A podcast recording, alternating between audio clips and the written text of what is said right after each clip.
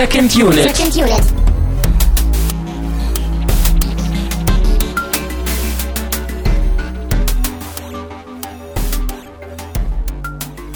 Herzlich willkommen zu einer neuen Ausgabe von Second Unit. Mein Name ist Christian Steiner und ich habe bei mir wie immer einen Gast, aber dieses Mal ist es der Patrick Sweet. Hallo.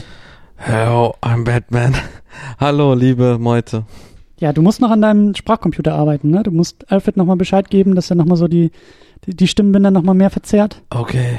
Okay, I'm Batman.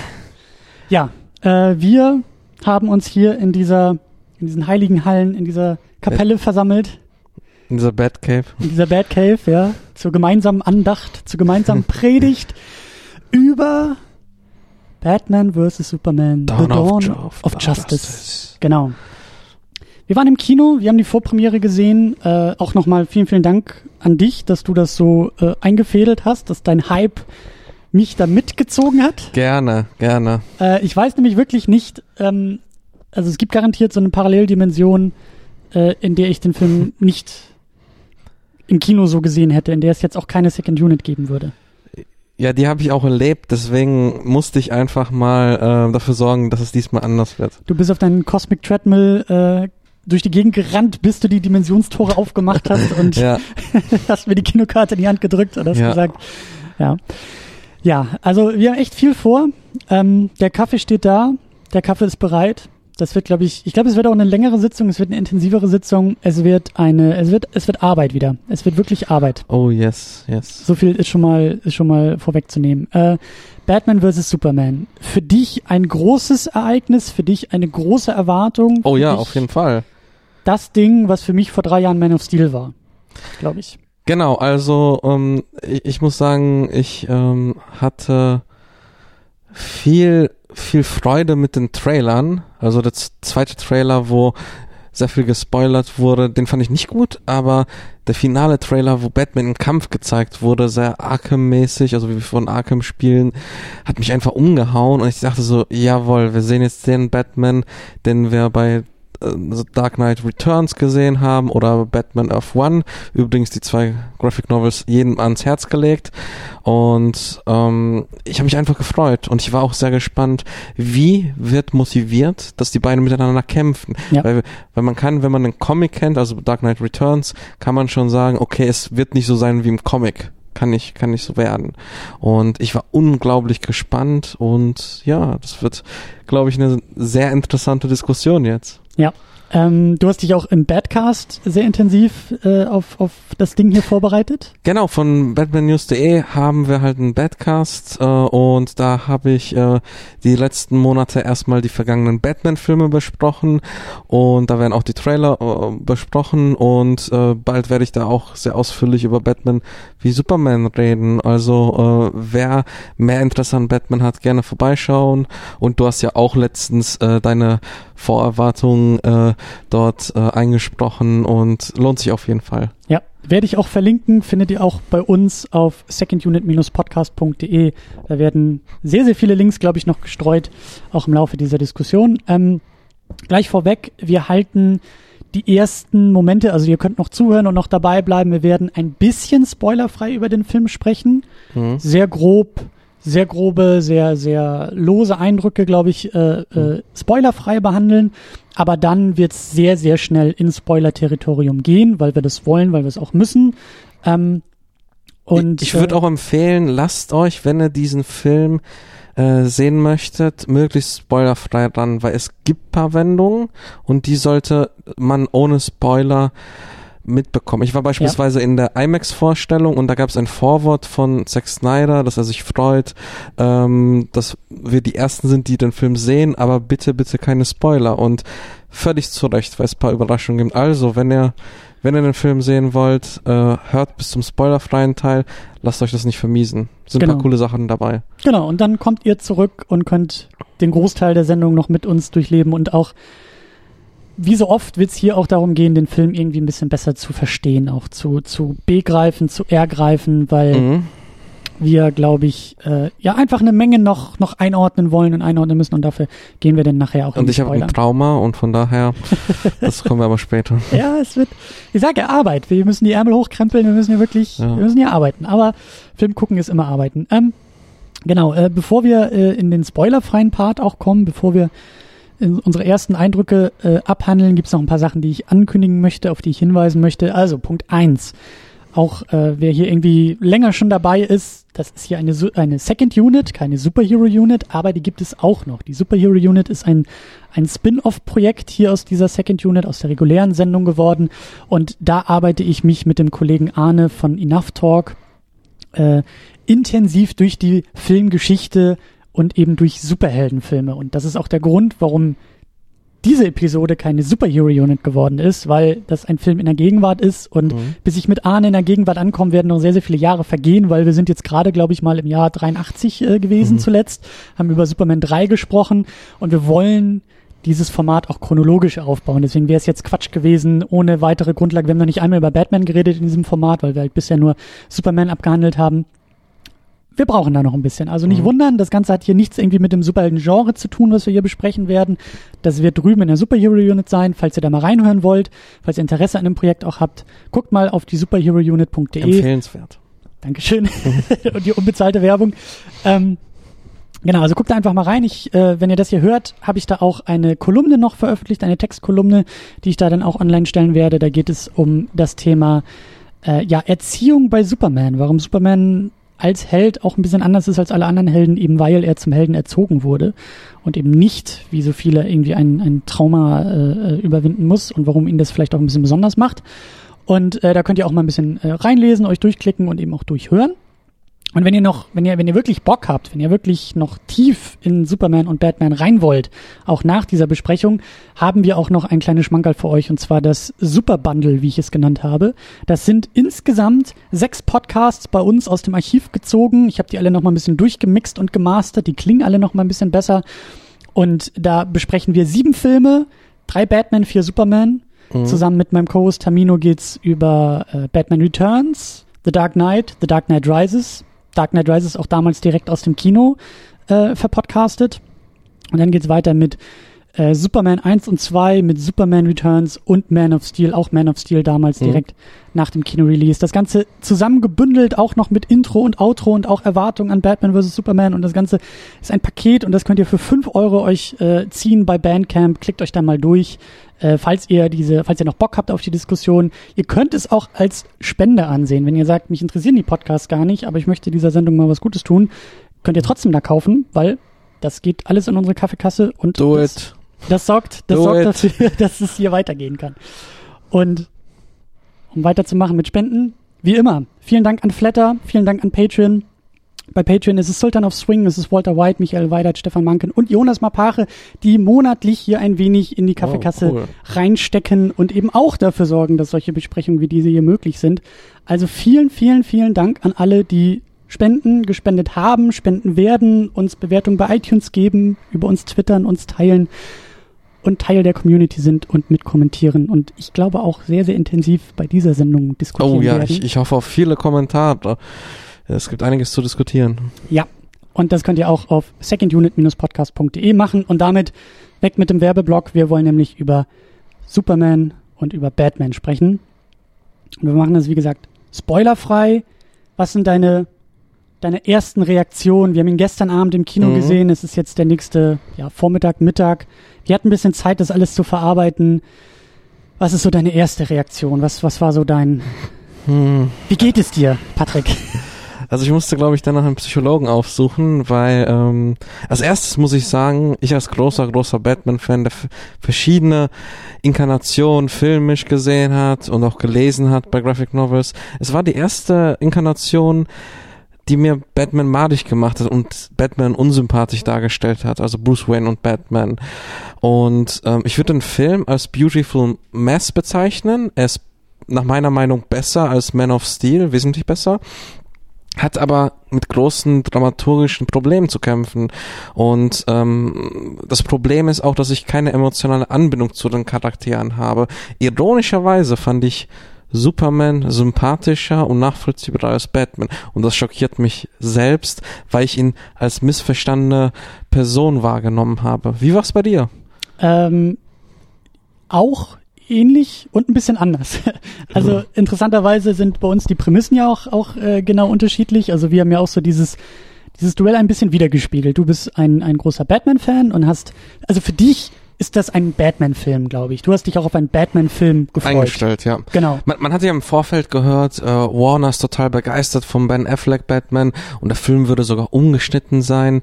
Äh, natürlich weiß man nicht, ob die Gerüchte jetzt stimmen, aber ähm, jetzt, wo wir den Film gesehen haben, ist eigentlich 50-50. Ich würde sogar sagen, eher schon eine Fortsetzung von Man of Steel, weil wir sehr wenig von einer äh, Batman-Welt sehen. Wir sehen eigentlich sehr wenig von Gotham, nur wenn wenn halt Superman auch da ist und von daher ist es eher eine Man of Steel Fortsetzung aus Batman. Ja, und ich, also wer diese Sendung hier länger hört und auch seit Anfang an dabei ist, ich bin ein riesengroßer Superman-Fan.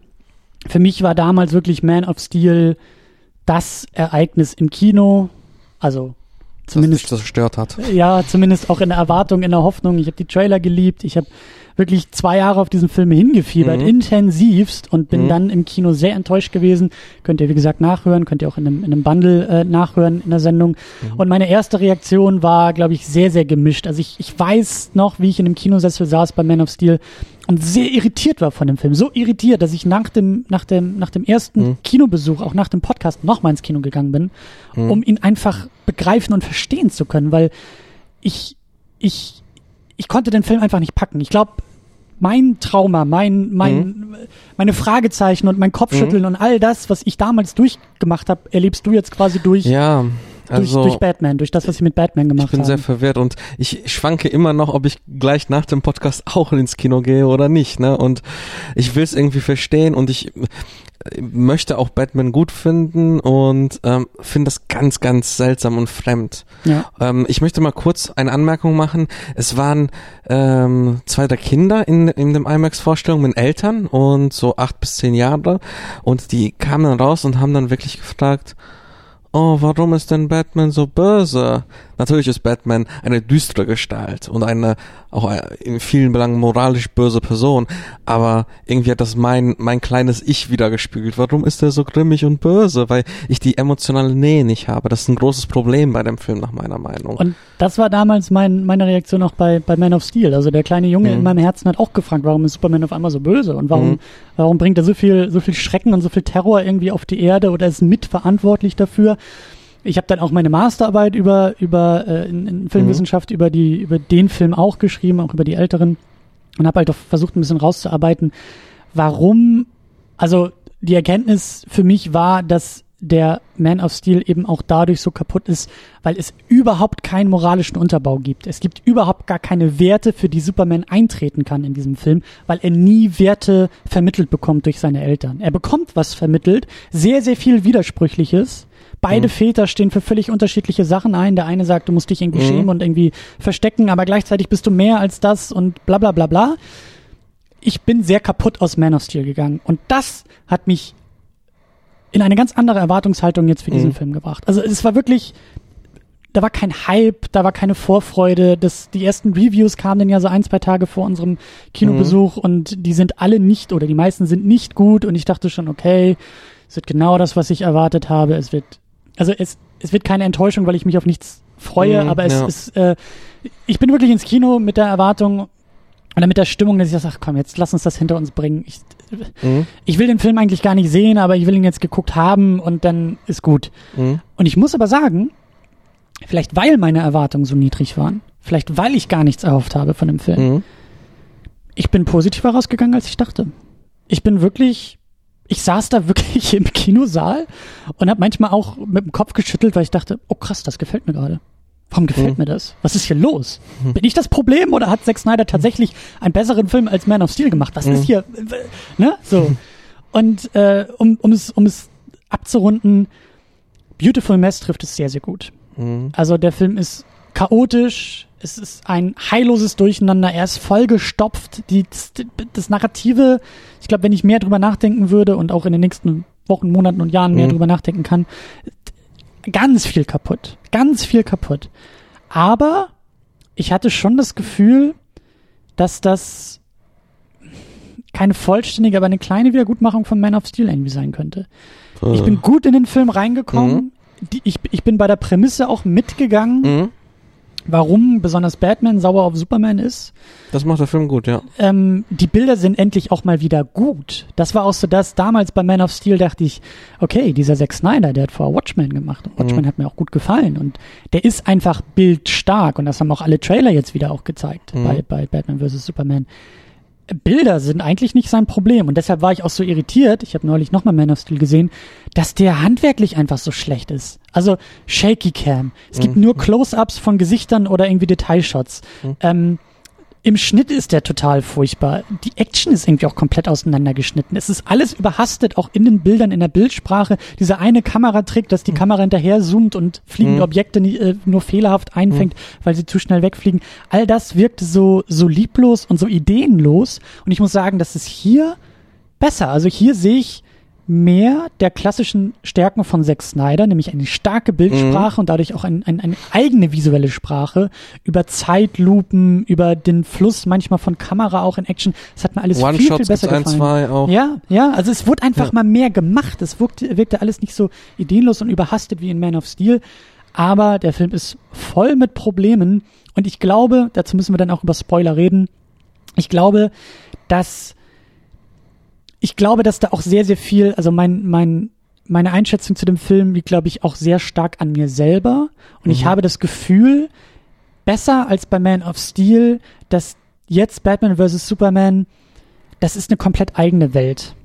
Das ist was komplett eigenes. Das, ich nehme gern die Metapher und die ist sehr stolperanfällig, aber ich, es ist wie ein Puppentheater. Es ist wirklich, Mhm. es ist irgendwie, vielleicht auch so ein bisschen das, was Lex, Lex Luthor andeutet in dem Film, es sind, es sind die Gladiatorenkämpfe. Mhm. Ja, es ist irgendwie, es ist so künstlich alles, dass ich glaube, dadurch manche Probleme gar nicht so stark zu werten, wie viele andere Probleme in diesem Film werten. Ja, das Ding ist ja, Man of Steel wollte das Batman Begins Konzept ähm, drüber stülpen über Superman. Eine äh, bodenständige, realistische Herangehensweise, was obskur ist bei einem Wesen, was fliegt und Autos rumwerfen kann, wie wir ähm, Gummibälle.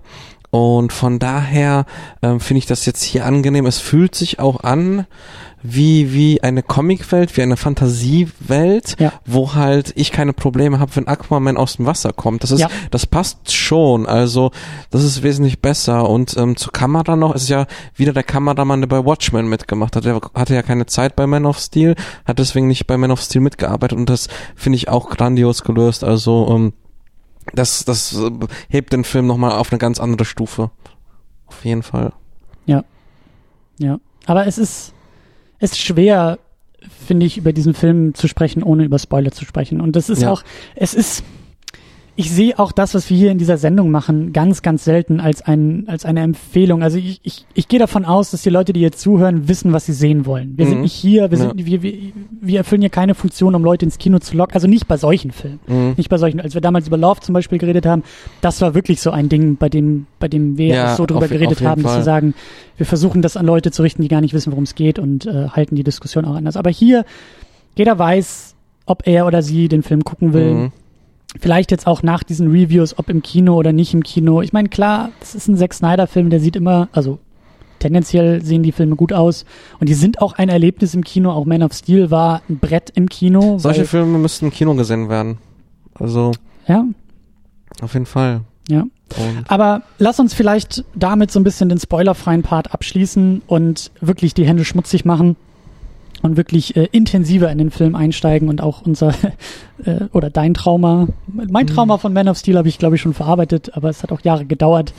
Also äh, lass uns vielleicht mit einer Therapiesitzung anfangen und versuchen da ein wenig ein wenig zu arbeiten. Ähm, genau, also ab jetzt Spoiler, wir übernehmen wir übernehmen keine Haftung für irgendwas. Hört uns nur zu, wenn ihr wissen wollt, was in dem Film passiert.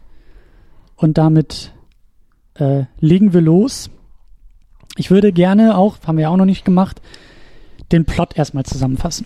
Vielleicht noch so als kleine Erinnerung. Gerne. Weil, habe ich nämlich auch schon auf dem Weg aus dem Kino drüber nachgedacht. Ich glaube, dass auch schon sehr, sehr viel Probleme des Filmes klar werden, wenn man versucht, den Plot zusammenzufassen. Weil ich bin raus aus dem Kino und dachte, was ist da eigentlich gerade passiert? Also da, da muss ich dir ein bisschen widersprechen. Also das fand ich im Film.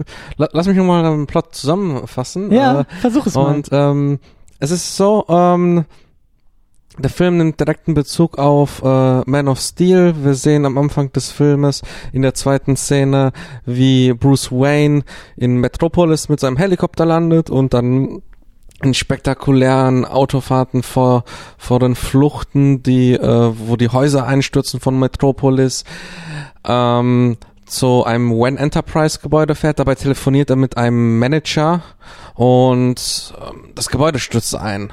Und äh, eine Person, die auch später wichtig wird, ist ähm, in, in Trümmern gefesselt. Das sind sehr, sehr starke 9-11-Bilder. Es sind, äh, wir sehen auch in gleicher Optik wie bei äh, Man of Steel Kampf, das ist sehr gut in Kodan eingefangen. Und Bruce Wayne sieht plötzlich Superman. Er sieht Superman und von da an geht die Frage aus, was ist, wenn wir einen, einen Alien haben auf der Erde? Was ist, wenn er nur zu einem Prozent irgendwas machen könnte? Und Bruce Wayne möchte als Batman halt ein Gegenmittel haben gegen gegen dieses Superwesen. Und Lex Luthor äh, dient da als äh, Marionettenspieler, der verschiedene Faktoren aufzieht, verschiedene Pläne hat, die wirklich großartig sind und für mich den Film retten und die wahre Stärke des Filmes sind. Ähm, auch sehr schön verkörpert von Jesse Eisenberg. Ähm, und dann geht's auf den Kampf Batman vs. Superman zu. Genau. Soll ich, soll ich schon den letzten Akt auch noch weiter erzählen? Ähm, ja, wir sind im Spoiler-Part. Okay, okay. Und dann ähm, ist es halt so, der Kampf kommt und durch ein, also ich finde ihn sehr schlecht Auflösung des Kampfes, nämlich, ja, das können wir gleich noch bereden, ähm, beginnt aber eine neue Gefahr und zwar Doomsday. Doomsday, den haben wir schon im zweiten Trailer gesehen. Ähm, ein, ein Wesen, was, äh, was irgendwie so ein Mischling aus äh, Kryptonia und Blut von Lex Luthor ist und da beginnt der Kampf und wow, wir sehen Wonder Woman plötzlich mitkämpfen, weil sie sieht, okay, da ist so ein Wesen, was Superman standhalten kann, also helfe ich mit. Und als äh, Wonder Woman sich anschließt, kämpfen die gegen das ähm, Doomsday-Wesen und es passiert auch das, was im Comic passiert, The Death of Superman. Superman hat einen Kryptonitstab, nimmt diesen, packt den ins Herz des Monsters. Das Monster stirbt, Doomsday, aber auch Superman stirbt. Anscheinend. Und am Ende sehen wir zwei Beerdigungen, wir sehen die Menschen trauern und eine Andeutung, dass Superman aber noch lebt oder irgendwie existiert. Ja. That's it. Wow. Ja, aber, also gut gemacht, aber ähm, es ist, es ist, es fällt wirklich schwer, über diesen Film zu reden, weil du hast eine Menge ausgelassen und ähm, zu Recht auch ausgelassen, weil der Film wirklich sehr chaotisch in der Narrativen funktioniert. Mhm. Er springt viel. Mhm. Ich habe auch das Gefühl, ähm, dass der ganze Film ein, ein, eine Anreihung von Versatzstücken ist, und da äh, beziehe ich mich auf ein, auf ein tolles Interview, was mal die beiden South Park-Macher gegeben haben, die nämlich äh, ähm, im Rahmen einer, einer Uni-Lecture, ähm, einer, einer Uni, äh, ähm, eines Seminars ähm, über, über das Thema Drama gesprochen mhm. haben, ne? weil die schreiben ja ihre South Park-Folgen mhm. und so immer selber. Und äh, die haben halt gesagt, gutes Drama ist, wenn aus einem und dann und dann und dann ein weil, weil, weil wird. Also du mhm. musst von jeder Szene in die nächste über das Wörtchen weil gehen, mhm. nicht über die beiden Wörter und dann. Mhm. Dann hast du ein gutes Drama, weil dann baut alles aufeinander auf. Und ich habe das Gefühl, dass dieser Film das nicht einmal macht. Ich habe das Gefühl, dass es hier eine Aneinanderreihung von und dann passiert das und dann passiert das und dann passiert das und dann passiert das und mhm. nichts wird durch durch Kausalität irgendwie aufeinander bezogen, sondern es ist halt es ist halt also Lex Luthor äh, hält das Ganze zusammen und ist die Kausalitätskette, würde ich da schon sagen. Aber das Problem ist auch, ähm, äh, die ganzen Charaktere, da habe ich keine Motivation, bis auf Batman. Also das ist sehr gut ausgearbeitet, warum Batman äh, und Superman gegeneinander kämpfen. Aber bei den anderen Charakteren fehlt mir das, ähm, warum handeln sie so, was fühlen die so? Ja, aber da muss ich auch sagen, ähm, kommen wir auch noch auf den Kampf, kommen wir auch noch zu sprechen. Ähm, ich finde es sehr, sehr gut gemacht, warum Batman sauer ist auf Superman. Mhm. Aber warum Superman irgendwas mit Batman äh, klären muss, finde ich halt extrem plump gemacht. Und auch Lex Luthor hat zwar die Fäden in der Hand, aber, und das ist vielleicht jetzt auch der Punkt, wir sind sehr nah an der Kinosichtung. Wir haben jetzt auch mhm. ein bisschen angefangen, uns durch Reviews so durchzuarbeiten. Das ist halt, wir sind noch sehr früh in diesem Verarbeitungsprozess mhm. des Filmes. Das wird, glaube ich, wie gesagt, Tage, Wochen, Monate, Jahre dauern, bis der größere Diskurs aufgespannt wird. Aber ich glaube, du kannst den kompletten Film auseinanderpflücken auf dieser Ebene. Weil ich, ich, ich glaube, wenn du, wenn du über jeden Punkt mal genauer nachdenkst, äh, merkst du, wie, wie sinnlos das eigentlich ist. Also auch Lex Luthor, wenn du mal versuchst, genauer darüber nachzudenken, was ist eigentlich, was will der Typ eigentlich? Ich kann es dir nicht sagen. Ich kann es dir nicht sagen. Ist er gekränkt? Ist er, also klar, er ist der Erzfeind von, ja. von Superman, das wissen wir. Aber es gibt, glaube ich, in diesem Film keine, keine Erklärung, was ihn antreibt, außer er will Kryptonit. Ah doch, also ähm, es wird doch schon klar gemacht, dass er ähm, Angst hat davor, dass äh, die, die Menschheit durch so einen Superhelden zugrunde geht. Also er sagt, er sagt das auch immer wieder zu se se seiner Torin. Ähm, natürlich macht er das äh, mit herrlichem Overacting, aber ähm, ich denke schon, dass da eine Angst mitschwingt und das finde ich halt interessant an dieser Darstellung von Lex Luthor. Man ist sich nicht so ganz sicher, spinnt er jetzt, spielt er jetzt mit uns als Zuschauern und spielt er mit den Figuren und das ist doch die Stärke. Also ähm, weißt ja. du, ja, ich glaube aber, dass, dass Batman vs. Superman das gleiche Problem hat auf der Ebene wie Man of Steel, nämlich eine ganze Menge anzudeuten, mhm. aber nichts auszuformulieren dabei. Genau, ja. In Man of Steel gibt es auch Sätze, die, die fallen und die Superman in eine Richtung deuten und er ist doch der strahlende Held und er ist doch da, um alle mhm. zu retten und er ist das Zeichen der Hoffnung. Aber das sind alles Sachen, die der Film dann nie wieder selber erfüllt.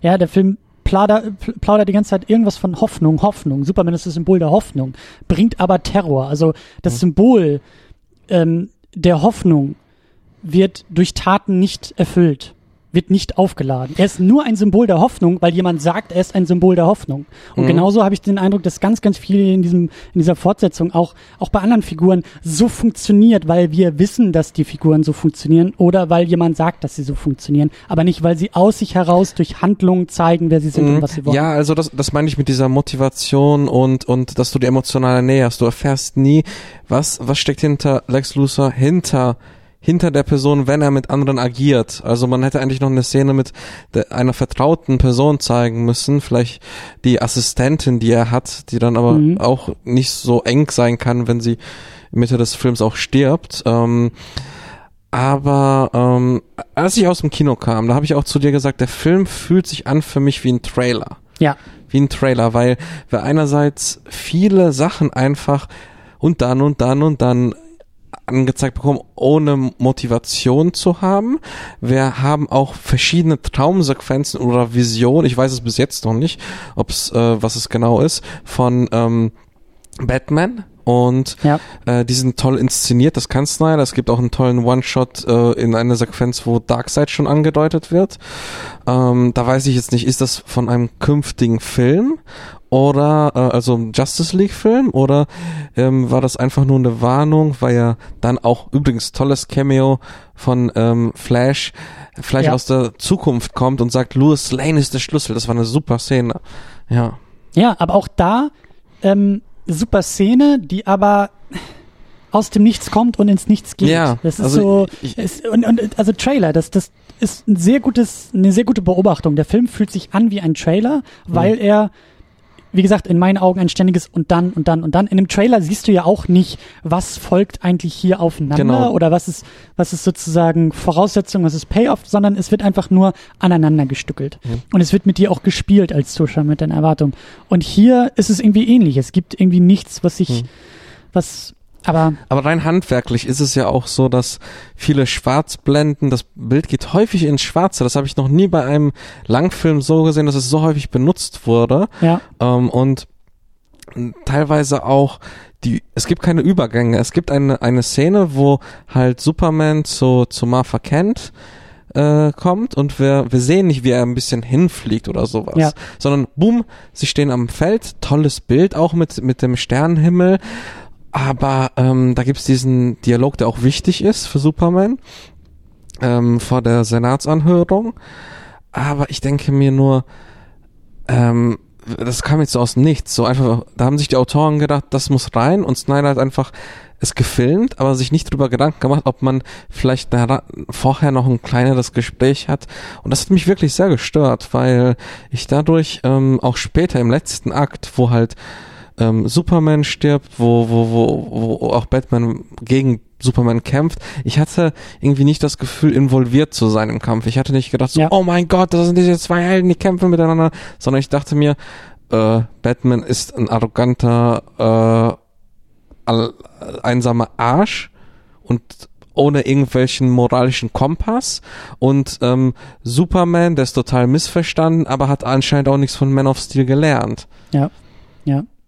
Lass uns noch mal kurz durch den, durch den Cast durchschreiten, äh, weil auch der, genauso wie in Man of Steel, der Cast selber ist unglaublich großartig. Der Ja. Cast ist toll.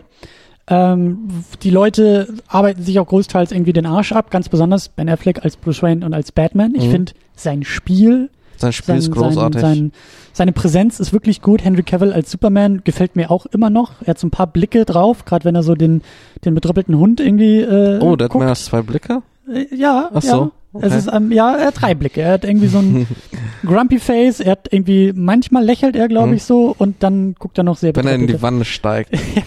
zu Lois Lane. Amy Adams als Lois. Äh, Jesse Eisenberg als Lex Luthor. Großartig. Großartig äh, gecastet, ähm, sehr überdreht gespielt. Mhm. ähm, in meinen Augen auch irgendwie eine Schlüsselfigur. Also für mich eine Mhm. Schlüsselfigur für das Filmverständnis, weil die Art und Weise, wie er da wirklich, ähm, also ich finde, sein, sein Spiel ist für mich der Zugang zum Film.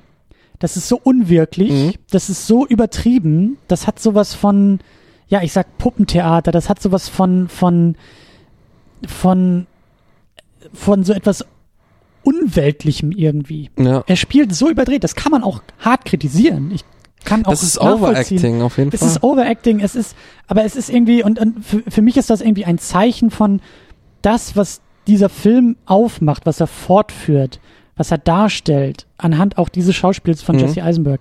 Das hat nichts mit irgendeiner Realität zu tun. Das hat auch nichts mit irgendeiner Welt zu tun, die wir kennen. Es ist so, es ist komplett eigen. Wie eine Karikatur ist es eigentlich. Also. Wie eine Karikatur, wie, wie, teilweise auch wie eine, wie eine, wie eine Parodie auf sich selbst. Aber es ist irgendwie, ich weiß nicht. Ich glaube, wenn du, ich glaube, dass, er ist, er ist vielleicht ein guter Kompass. Wenn du, ich glaube, es entscheidet sich, ob du den Film magst. Also, es ist ein gutes Indiz, ob du sein Spiel magst, ob du dann den ganzen Film mögen wirst, oder wenn du sein Spiel nicht magst, dann magst du, glaube ich, auch den ganzen Film nicht. Ich glaube, Das würde ich nicht sagen, weil, weil bei mir ist es halt so, ich, er ist für mich das Highlight des Films, das verborgene Highlight. Mhm. Und ich war sehr positiv überrascht und gäbe es diesen Charakter nicht, wäre der Film für mich eine Katastrophe. Mhm. Also, äh, also Batman-Fan ist der Film für mich eine Katastrophe, aber jetzt mal äh, objektiver betrachtet, hält er für mich den Film zusammen. Wollen wir auch noch ein bisschen drüber quatschen. Äh, Lawrence Fishburne als Perry White, der auch mal mehr sagen darf und der Cool, sehr cool. Cool ist und ich ich bin mir immer noch nicht sicher, ob er weiß, dass Clark Kent Superman ist. Ich habe echt immer noch den Eindruck, nach Man of Steel schon, jetzt auch, Mhm. dass er, dass, dass er, dass er da ein Spiel mitspielt. Dass Ja, das glaube ich nicht. ich. Woran hoffe machst, du, woran machst du das fest? Ich mache es irgendwie daran fest, ähm, an so Blicken von ihm. Es sind so Blicke, ähm, oder anders. Ähm, der Film Man of Steel hat in seinen letzten Shots einen Clark Kent als Reporter am Daily Planet mit Brille eingeführt. Mhm. Eine Sache, gegen die sich der Film vorher zweieinhalb Stunden gewehrt hat Mhm. gegen diese Tradition, um sie dann in, in der letzten Minute irgendwie aufzuzeigen und es kommt irgendwie aus heiterem Himmel. Mhm. Und Clark Kent kommt da in diese Gruppe am Daily Planet, die er irgendwie zehn Minuten vorher noch als Superman irgendwie optisch genauso ähm, vor irgendwie 9-11 gerettet hat. Und da hatte ich auch schon den Eindruck, dass, dass ich, ich bin mal gespannt, ob das vielleicht irgendwie nochmal aufgegriffen wird, weil ich denke, Perry White ist zu cool, Perry White ist zu abgeklärt, Perry White, dieser Perry White von Lawrence Fishburne. Ich kann nicht glauben, dass er nicht weiß, dass Clark Kent und Superman die gleiche Figur sind. Deshalb deute ich es für mich, vielleicht ist es auch Wunschdenken, aber ich habe den Eindruck, dass er, dass er da irgendwie einfach mitspielt. So, Mhm. dass er noch, also dass er auch so ein bisschen auf Superman aufblickt und eigentlich Mhm. durchaus ähm, Fan von Superman ist, Mhm. aber so nach außen hin halt irgendwie was anderes Du verkörpert. traust Zack Snyder zu viel zu. Ich traue das noch nicht mal Zack Snyder zu, ich traue das Lawrence Fishburne zu. Ich habe das Gefühl, dass Okay. Lawrence Fishburne oder ich, ich Er infiltriert den Film. ja, also ich glaube schon, dass er sich vielleicht dadurch die Rolle auch ein bisschen schmackhaft äh, spielt. Mhm, Aber ähm, naja, also der Film, also wie gesagt, das sind auch einfach nur so ein paar, so ein paar Blicke, aber äh, da müsste ich auch nochmal genauer reingucken. Ähm, wir haben Jer Jeremy Irons als Alfred, als, als Handlanger, als nicht nur Butler, nicht nur Ziehvater von Batman und Bruce Wayne, sondern wirklich als rechte Hand, als Komplize. als älterer Kumpel einfach auch, ne? Der, Ja. Also allein die Szene, wo wo er in diesem Bauhausartigen ähm, äh, zu seiner Hause Villa. Von, äh, genau äh, von Wayne äh, eingeht und Kaffee von Wayne bekommt. Der Dialog ist allein super und äh, das erinnert auch an diesen Comic, den ich schon erwäh den ich erwähnte, Batman Erde 1, Batman Earth 1. Ähm, sehr toll, dass es mal diese Umsetzung ins Filmische geschafft hat. Ja. Ähm, auch eine tolle Dynamik äh, der beiden. Ja, passt super. Freue ich mich schon auf einen Solo-Film. Ja. Obwohl dir Batman das Herz gebrochen hat. Ja, solange Zack Snyder nicht dabei ist, dann ist alles gut. Ey, wenn, wenn, in ein paar Tagen die An Ankündigung, dass Zack Snyder auch noch Batman macht, dann bin ich erstmal für die nächsten vier Jahre raus bei Batman. Wir hoffen es nicht. Ähm, dann haben wir noch Holly Hunter als äh, Senator Finch. Eine, eine, ja, wie so viele äh, unterentwickelte Figur und hat irgendwie auch nur ein paar Sätze und nur ein paar Andeutungen, aber ich mag eigentlich, sie verkörpert mich als Zuschauer nach Man of Steel. Sie ist Mhm. diejenige, die sagt, also Moment mal, da kommt jetzt irgendwie so ein, so ein gottgleiches Wesen aus Mhm. dem All, äh, vernichtet hier eine halbe Stadt und meint auch noch für irgendwas einzutreten, was uns irgendwie repräsentieren Mhm. soll. Das ist mal ganz großer Quatsch. Den holen wir erstmal zur Verantwortung, den wollen wir erstmal zur Rede stellen und deshalb beruft sie ja diese Anhörung, diese, diese Senatsverhandlung halt ein, Mhm. um die Frage zu klären, wie viel Verantwortung Superman trägt gegenüber den Ereignissen au- aus Man of Steel. Ähm, Finde ich sehr, sehr gut. Sie macht es auch sehr, sehr gut, wie so viele, viel zu schnell weg, viel zu schnell verpufft. Der Film, genauso in der Tradition von Man of Steel, wirft was hin, Mhm. gibt was, deutet was an, greift es nicht mehr auf. Und dann zieht Zack Snyder in meinen Augen auch am Ende diesen billigen Trick, dass er Superman sterben lässt, damit halt auch die allerletzten Kritiker irgendwie mundtot gestellt werden können, die wieder sagen, naja, Moment mal, also dieser Superman, wie heldenhaft, wie gut ist er jetzt eigentlich in dem Film, weil du kannst halt antworten, naja, er hat sich ja geopfert am Ende. So, Mhm. das ist ja. so, das ist ein billiger Taschenspielertrick. Aber ähm, naja, deswegen wird ihr auch so ein bisschen, finde ich, verwehrt, diese, diesen, diese Kritik mal, also sie, sie ist eigentlich immer noch im Raum, auch wenn Superman jetzt tot ist und alle um ihn trauern, es ist ihre Position, ihre Kritik, ihre Antwort an Superman ist immer noch nicht, ist immer noch nicht verhandelt. Für mich eigentlich nicht. Also da muss ich hier widersprechen. Ähm, also natürlich ist es nicht ausformuliert, auch wegen der Szene von dem Clou von ähm, Lex Luthor, dass halt äh, das Senatsgebäude oder Washington DC halt äh, explodiert. Ähm, äh, aber durch die, die, wir haben ja diese schöne Montage auch in Zeitlupe, ähm, wo Superman rettet und ich habe auch den Eindruck, dass er, auch wenn er von Man of Steel nach meiner Meinung nicht viel gelernt hat, ist er jetzt aber ein klassischerer Superman. Ich hatte das Gefühl jetzt als, ähm, ich kenne mich in dieser Superman, ähm, in diesem ganzen Superman-Universum nicht gut aus, außer da, wo er auf Batman trifft. Und ich habe irgendwie das Gefühl, dass ich dass ich verstehen kann, was sein Problem ist, weil er so missverstanden ist. Nur das Ja, Problem. Lass, lass, lass uns, lass uns Ach da gleich ja, nochmal okay. hin. Lass uns, lass uns da gleich nochmal, ich will die Liste noch äh, komplettieren. Wir haben äh, Gal Gadot als äh, Wonder Woman, Diana Prince. yeah. Das erste Mal eine Wonder Woman auf dem großen Schirm.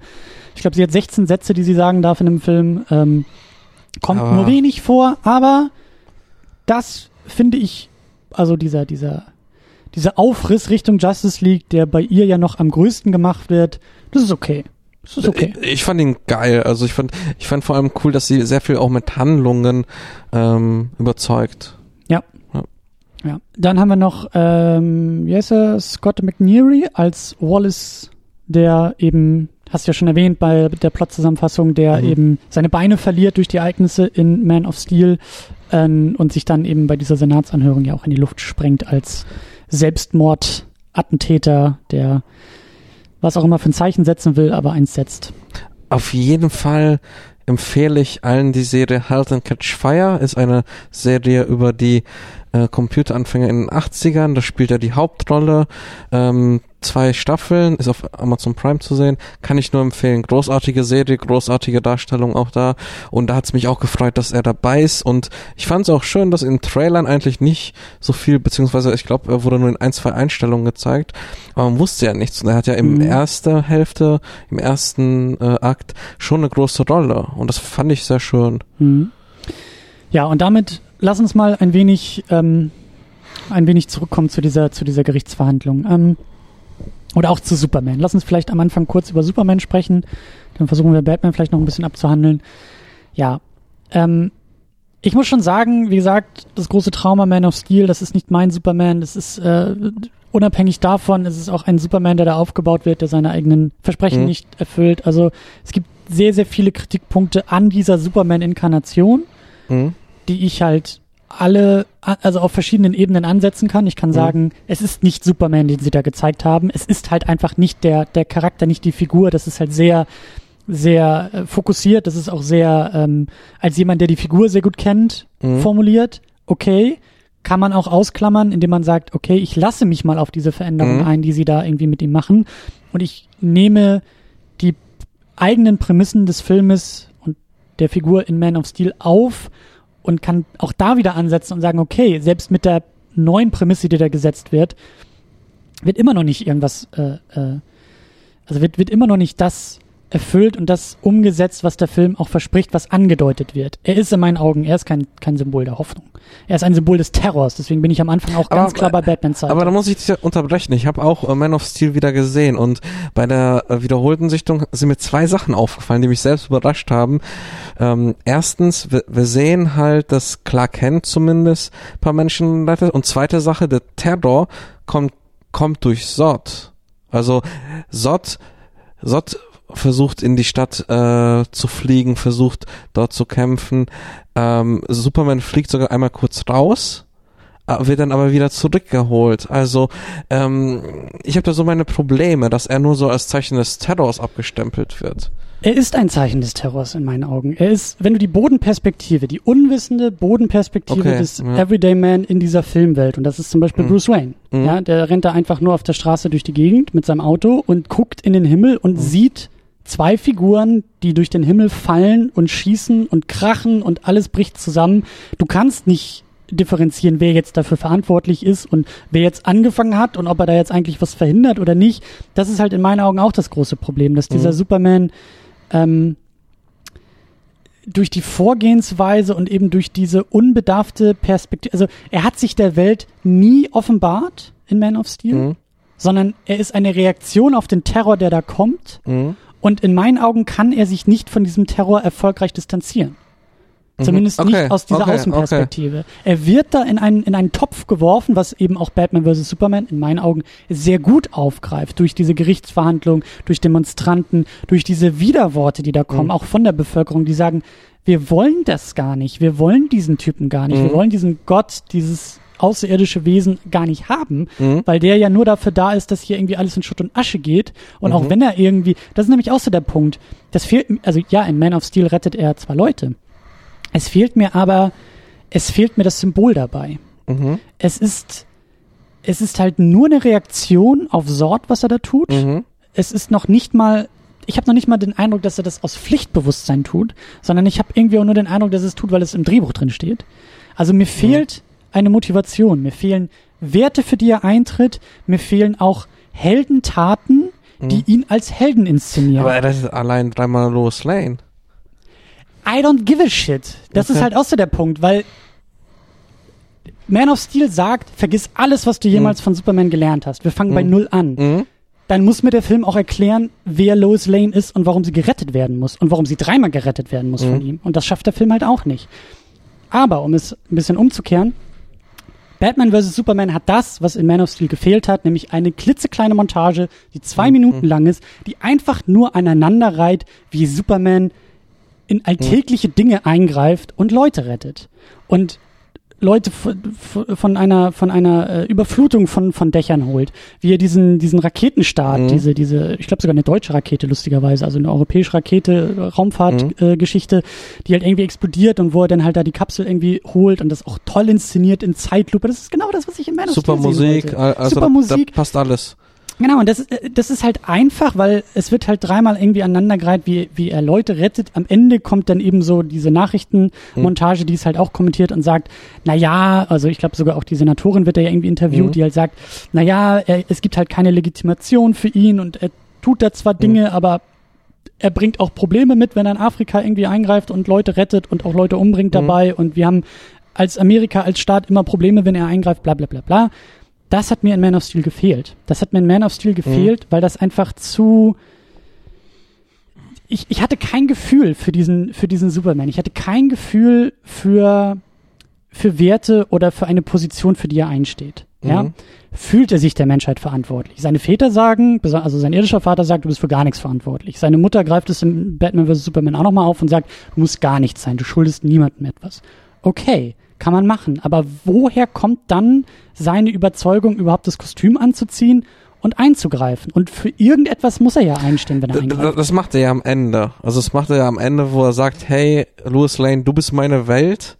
Ähm, Ja, und das sind so, deswegen gefällt mir der Superman hier auch besser als in Man Mhm, of Steel. ja. Es sind, er ist nicht besser geschrieben. Er ist auch nicht, also es sind wirklich nur Kleinigkeiten. Das ist Mhm. dieser eine Satz, dass er zu Lois Lane sagt, du bist meine Welt und du bist so ein bisschen, d- das ist cheesy, das ist platt, das kann man kritisieren, das ist keine Frage. Mhm. Aber dadurch, dass ich halt meine Erwartung schon im Keller hatte durch Man of Steel, Mhm. habe ich aufgehorcht und dachte, aha, jetzt kriegen wir also das, was in Man of Steel gefehlt hat. Dankeschön. Mhm. Es sind kleine Versatzstücke, auch Mhm. das, was du gesagt hast.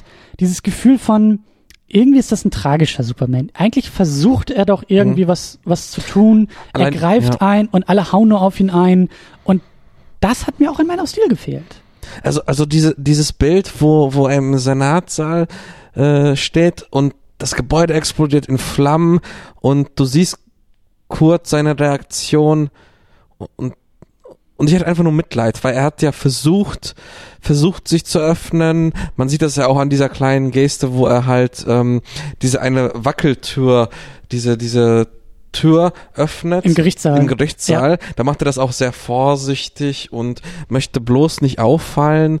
Und ähm, das fand ich ganz toll gemacht, ne? weil ich dachte so, ach du liebes bisschen, der wollte gerade den Dialog suchen. Ja. Und was wäre passiert, wenn wirklich so ein, zwei, drei Tage Dialog stattgefunden hätte? Ja. Vielleicht wäre dann die Geschichte ganz anders ausgegangen. Ich finde, diese Szene im Gerichtssaal ist auch so ein, so ein kleines Highlight. Also, die ist mir, die hat mir sehr, sehr gut gefallen, weil er kommt da rein.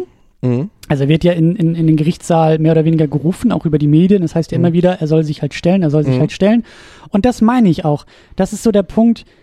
Eigentlich ist das auch nicht mein Superman. Eigentlich, Mhm. auch so im klassischen Sinne, brauche ich keinen Superman, der sich für irgendwas verteidigen muss. Brauche ich Mhm. auch keinen Superman, Mhm. der irgendwie als Terrorist gehandelt wird. Brauche ich keinen Superman, der irgendwie von der Menschheit abgelehnt wird. Mhm. Das ist eigentlich nicht mein Superman. Aber okay, so wird er geschrieben. Das ist die Prämisse. Dann finde ich es auch gut, wenn diese Szene halt kommt. Er geht in den Gerichtssaal. Mhm. Ähm, auch, ich fand das total geil, wie, wie auch äh, die Senatorin ähm, auch in so, einem- in so einem kleinen Satz halt irgendwie sagt, ja, es ist uns eine große Ehre, das. Und dann dachte ich schon, okay, jetzt will sie Superman ein Mhm. bisschen irgendwie Honig ums Maul schmieren. Aber sie bezieht sich auf das Opfer. Sie bezieht Mhm. sich eben auf den Typen da im Rollstuhl und sagt, es Mhm. ist eine große Ehre, dass der Zeuge auch zu uns gekommen ist und Mhm. Das fand ich, also dieser ganze Moment, auch wie du es beschrieben hast, das war so ein, das war so eine Erdung für diese Figur, der halt so ein Mhm. bisschen auch zurechtgewiesen wurde und dann Mhm. dachte ich, geil, jetzt geht hier die Gerichtsverhandlung los, jetzt wird auch ein bisschen ausgetauscht.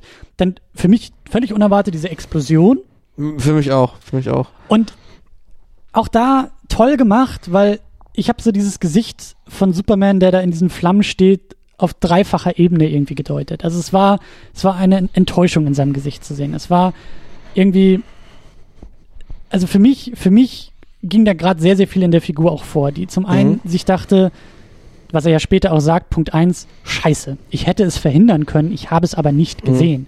Und das ist halt auch so ein Ding, das ist eigentlich eine tolle Prämisse für Superman. Superman ist zwar übermächtig und fähig und bla bla bla, Mhm. aber er kann auch nicht überall zur gleichen Zeit. Das macht ihn dann auch ja menschlich. Genau. Das, das macht ihn ja auch menschlich. Er macht das, Fehler, das ist okay. Und er ist einfach, er, er muss halt priorisieren. Ja, er muss sich ja immer noch anstrengen, auch Mhm. mit seinen Fähigkeiten umzugehen. Also er hat es übersehen. Punkt eins. Punkt zwei.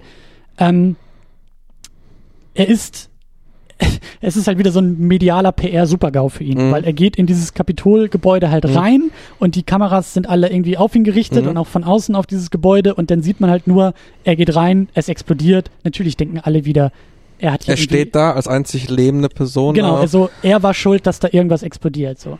Und Punkt drei, und das habe ich auch schon in Ansätzen in Man of Steel gesehen, aber es wurde halt nie wieder aufgegriffen, ist eigentlich so der Punkt. Ich glaube, dass dieser Superman sehr enttäuscht von der Menschheit ist. Ich Mhm. glaube, und das ist auch so ein bisschen so, was du meinst mit Batman Begins, er wurde halt zu sehr wie Batman geschrieben, aber Mhm. ich glaube, er ist ein, ein sehr, ich glaube, er muss erst zur Menschheit motiviert werden, weil seine Kindheit und seine Erziehung und eben auch seine Erfahrung in seiner Kindheit als Außenseiter halt ihn, glaube ich, nicht zum größten Menschenfreund gemacht hat Mhm. aufgrund dieser, dieser eigenen Erfahrung. Und jetzt steht er auf einmal da und sieht mit an, wie sich die Menschen gegenseitig in die Luft sprengen.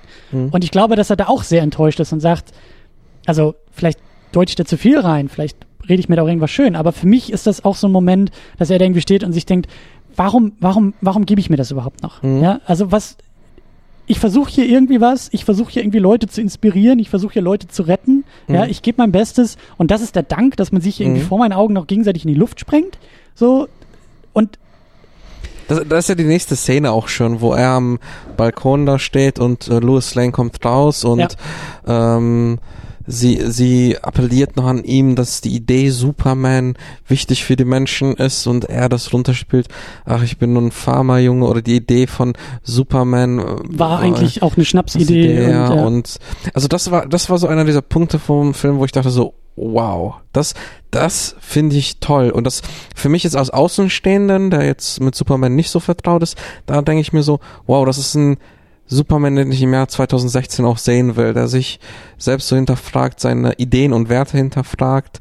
Natürlich muss ich aber dann auch gleich kritisieren, finde find ich es emotional auch etwas schwer. Also das macht der Film gut, aber ich bin jetzt nicht total auf Supermans Seite. Das ist immer noch nicht der Fall. Ja. Er macht's halt besser als Man of Steel. Und Genau. es fehlt immer noch eine ganze, ganze Menge, um es, finde ich, wirklich gut und rund zu machen. Mhm. Und keiner der Figuren in diesem Film ist in irgendeiner Form vollends ausgefüllt oder Mhm. hat nachvollziehbare Motivation oder, oder Wandlung irgendwie im Charakter oder, oder durchlebt irgendwie Mhm. etwas, was die Figur verändert. Und auch da meine ich halt so billiger Trick, wie Superman sich da opfert, weil ich mir da eigentlich noch viel, viel mehr gewünscht hätte. Also das hätte man noch viel mehr aufladen können durch Handlung und Wandlung. Die Tragik hätte viel größer sein können Mhm. und müssen, wenn er zu diesem Stab greift und sich selber halt opfert Mhm. weil ja, es, es fehlt einfach. Es fehlt eine Menge auf dem Weg dahin zu diesem tragischen Tod. Und ähm, naja, auf jeden Fall, Superman ist immer noch nicht gut, ist immer noch nicht perfekt, aber in meinen Augen ein bisschen besser als in Man of Steel, ein bisschen nachvollziehbarer als in Man of Steel. Es gibt mehr Ansätze, die zumindest hoffen lassen, dass die Figur ein bisschen besser verstanden Mhm. wurde. Sie ist immer noch nicht gut umgesetzt und ich glaube auch, dass der Chris Terrio, der ja da die zweite Drehbuchversion geschrieben hatte, ich hoffe und ich glaube, dass der da sehr, sehr viel für verantwortlich ist. Also Mhm. ich habe das Gefühl, dass Goya, vielleicht macht es mir auch zu einfach, aber ich habe mal wieder das Gefühl, dass Goya für die ganzen Probleme verantwortlich ist in dem Drehbuch und Chris Terrio noch versucht hat, das Beste rauszuholen und Mhm. auch versucht hat, noch ein wenig, ähm, vielleicht auch ein bisschen drüber zu stülpen, aber noch ein bisschen mehr rauszuholen, als, als äh, von Anfang an drin war. Und lass uns auch noch über Batman reden. Ähm, ich, habe, ich hatte nicht so die großen Probleme mit Batman. Vielleicht, wie gesagt, ich war auch, glaube ich, Mhm. sehr geprimed durch Man of Steel. Es ist klar, es geht hier nicht um Helden. Es sind keine Helden, die für irgendwas einstehen, sondern es sind Helden, die einfach nur Leuten auf die Schnauze Mhm. hauen. Äh, Batman ist für mich halt sowieso auch immer der, ähm, was halt auch in meinen Augen das große Problem war. So, die haben jetzt Man of Steel so geschrieben, dass Superman tötet. Wenn ich das einer Figur sozusagen erlauben lassen würde, dann wäre es eher Batman auch. Mhm. Ja, also bei Batman sehe ich halt eher auch, es ist der Tanz auf dieser moralischen Linie. Es ist Mhm. das Ausloten dieser Linie. Normalerweise ist die für Superman immer sehr klar und er weiß, wo sie ist und er muss sich davon gar nicht irgendwie abgrenzen oder halt also für ihn ist die Linie Mhm. klar und weit weg. Und für Batman ist die immer im Wandel. Ja, Batman ja. ist da moralisch sehr flexibel, hat zwar seine festen Linien und sagt, ich töte nicht und ich benutze keine Waffen oder so, aber ihm traue ich oder ihm, für ihn, ihm nehme ich das noch eher ab, dass, dass er mal sagt, so, jetzt heiligt der Zweck dann doch eher die Mittel.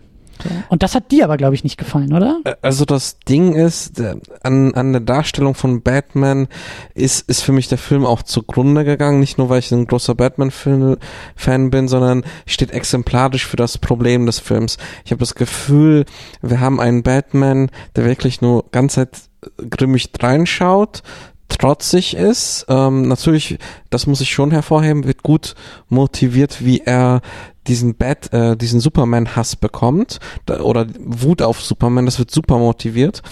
Allerdings habe ich da meine Probleme, weil ich empfand ähm, die Bruce Wayne-Darstellung zu trotzig. Alfred hat immer wieder mal Widerworte gegeben, was sehr amüsant war, aber auch gleichzeitig sehr traurig, weil ich das Gefühl hatte, dass wir einen Batman haben, der gar nicht erst um Moral und Ethik drumherum schlängelt, wie du das so schön sagtest, sondern der kennt keine Moral, der kennt keine Ethik. Und ich habe einfach das Gefühl, dass halt Snyder hat gesehen, okay, wir haben diesen Konflikt, Eltern sind tot, er ist noch nicht drüber hinweg, das beschäftigt ihn noch in seinen Albträumen. Und ähm, das wird ja auch beim Kampf mit Superman später wichtig. Und wir haben nichts wo, woran wir uns erfreuen können an Superman. Wir haben äh, an Batman, entschuldige, an Batman. Und äh, ich hatte immer den großen Respekt. Es gab, es gab Graphic Novels, auch Dark Knight Returns gehört dazu, wo Batman bzw. Bruce Wayne Grenzen überschritten hat. Er hat auch Menschen getötet. Er hat, er, er war mutfällig, aber er hatte immer eine gewisse Reflexion und er hat sich selbst hinterfragt. Und das Problem sehe ich beim Ben Affleck, äh, bei der Ben Affleck Interpretation. Das gibt's nicht. Das wird nie angesprochen. Und wenn, dann spricht es Alfred als Witz an. Mhm. Ähm, und Ben Affleck guckt dann grimmig und ähm, findet darauf aber keine Antwort, beziehungsweise behandelt das gar nicht, sondern guckt ihn grimmig an, zwei Sekunden, dreht sich wieder zum Bad-Computer und macht dann weiter. Und das ist für mich, ähm, ist ganz extrem gesagt nicht tolerierbar, weil wir dann keinen Helden haben, sondern ich zwischendurch auch beim Kampf von Batman und Superman dachte, ey, Superman ist gerade viel zu brutal und das möchte ich gar nicht sehen. Ich war ganz am Ende, wo Batman den Fuß auf dem Hals von Superman hat, da dachte ich schon so, nee, das, das ist jetzt mir ein bisschen zu krass. Und ich bin ein Fan, der die düstersten Filme von Fincher liebt. Also ich bin jetzt niemand, der nur bunte Filme sehen möchte. Nur ähm, ich hätte gerne, und da hatte ich auch die Hoffnung, ähm, dass, dass wir auch einen Ben Affleck sehen, der ist vielleicht allein in der Höhle, in seinem Batcave, hat die Albträume, ist über dem Ziel hinausgeschossen, aber hinterfragt sich auch selbst und sagt, hör mal, mache ich da, ist das, was ich eigentlich mache, richtig? Das, das haben wir auch bei, bei der Nolan-Trilogie gesehen, dass dann immer wieder im Dialog mit Alfred hat ähm, Bruce Wayne sich hinterfragt und ähm, das finde ich halt sehr grausig. Und auch bei den Nolan-Filmen wurde er auch von, von anderen in die Schranken gewiesen. Also Mhm. Lucius Fox hat ja auch nach The Dark Knight gesagt, hier Ja. diese Nummer mit, den, mit der Komplettüberwachung, das Mhm. geht zu weit. Und ich schalte diesen Computer aus und Batman, Mhm. Bruce Wayne hat das ja auch in Absprache zugelassen und gesagt, okay, Er hat ja So. eingebaut sogar, ja. genau, und, und, und das ist so, ja, du, du, der Struggle fehlt. Der moralische Struggle fehlt. Genau. Äh, der ist ein bisschen in Ansätzen bei Superman, bei Batman halt gar nicht. Und das ist aber, glaube ich, auch Goya, das sind Goya und Zack Snyder. Ja, Die kennen keine Grautöne. Das ist es, dem Film hätte es gut getan, wenn er Facetten und Nuancen gehabt hätte. Und das hat der Film nicht. Das ist, wie gesagt, wie ein Trailer. Wir haben Ja. die und die Idee. Ich hatte auch das Gefühl, dass Snyder, ich kann mir gut vorstellen, dass Chris Terrio ihm eine Drehbuchversion mal vorgelegt hat, die schon komplex war. Er hat dann aber die durchgelesen, hat dann noch ein paar Graphic Novels links liegen gehabt und meinte, oh, das will ich reinbringen, das will ich reinbringen, Ja. oh, die Idee ist spannend. Ähm, und da gibt's keine Übergänge und da gibt's auch keinen Diskurs. Also ich finde beispielsweise, das möchte ich auch nochmal betonen, Ben Affleck macht seine Sache super äh, in beiden ähm, Figuren, also Batman und Bruce Wayne. Aber ich finde es sehr problematisch, dass wir ähm, beispielsweise auch das Ding ist, Batman war auch immer der größte Detektiv von allen Helden. Ja. Und ähm, ich finde es auch ein bisschen problematisch, dass er beispielsweise diese Daten von Lex Luthor bekommt und ähm, dann eigentlich nicht wirklich selbst auf diese Information kommt, sondern durch Lex Luthor. Und Le Lex Luthor möchte das ja auch in, indirekt. Und von daher ähm, finde ich das sehr schade, dass die Detektivarbeit, die ist natürlich vorhanden. Er, er ähm, decryptet die, äh, also er entschlüsselt die Festplatte oder die Daten. Äh, also eine gewisse ähm, Leistung ist da schon da. Aber ich finde es super enttäuschend, dass wir da nichts haben oder dass Wonder Woman kurz, kurz äh, irgendwie auch ihm in die Stanken weist. Und ganz ehrlich, und da muss ich, da muss ich sagen, da war ich echt schockiert im Kino, wo Superman angeflogen kommt und gerade anfängt zu sagen, Lex Luthor möchte und er dann einfach loskämpft wie ein Wilder, das ist doch kein das ist doch kein Held. Also das ist, das ist für mich ein Verrückter, der halt ähm, übers Ziel hinausgeschossen ist. Und ähm, da finde ich auch diese, diese Auflösung, also erstens finde ich es total katastrophal, jetzt rede ich mich in Rage, äh, also erstens finde ich es katastrophal, dass Batman nicht mal zuhört. Also ich glaube schon, dass Batman zumindest kurz zuhören würde. So, also, und hören würde, was Superman zu sagen hat. Allein, um sich dann so zu ärgern und zu sagen, ach ja, du erzählst mir da ein und dann lass uns jetzt kämpfen. Aber dass er ihn nicht mehr ausreden lässt, finde ich problematisch. Und dann ganz, ganz unglaubwürdig, und das ist für mich die, ich nenne es jetzt mal Goya und Snyder Küchenpsychologie, ähm, wo am Ende eigentlich ähm, Batman Superman töten könnte und dann äh, eigentlich klar kennt, ja aus ihm spricht und sagt, Martha, Martha, meine, meine Mutter. Und dann plötzlich, oh, stimmt, wir haben ja noch das Dilemma mit der Martha. Übrigens ganz witzig, dass die beiden Martha heißen, also sowohl mhm. von Superman als auch Batman, die beiden Mütter.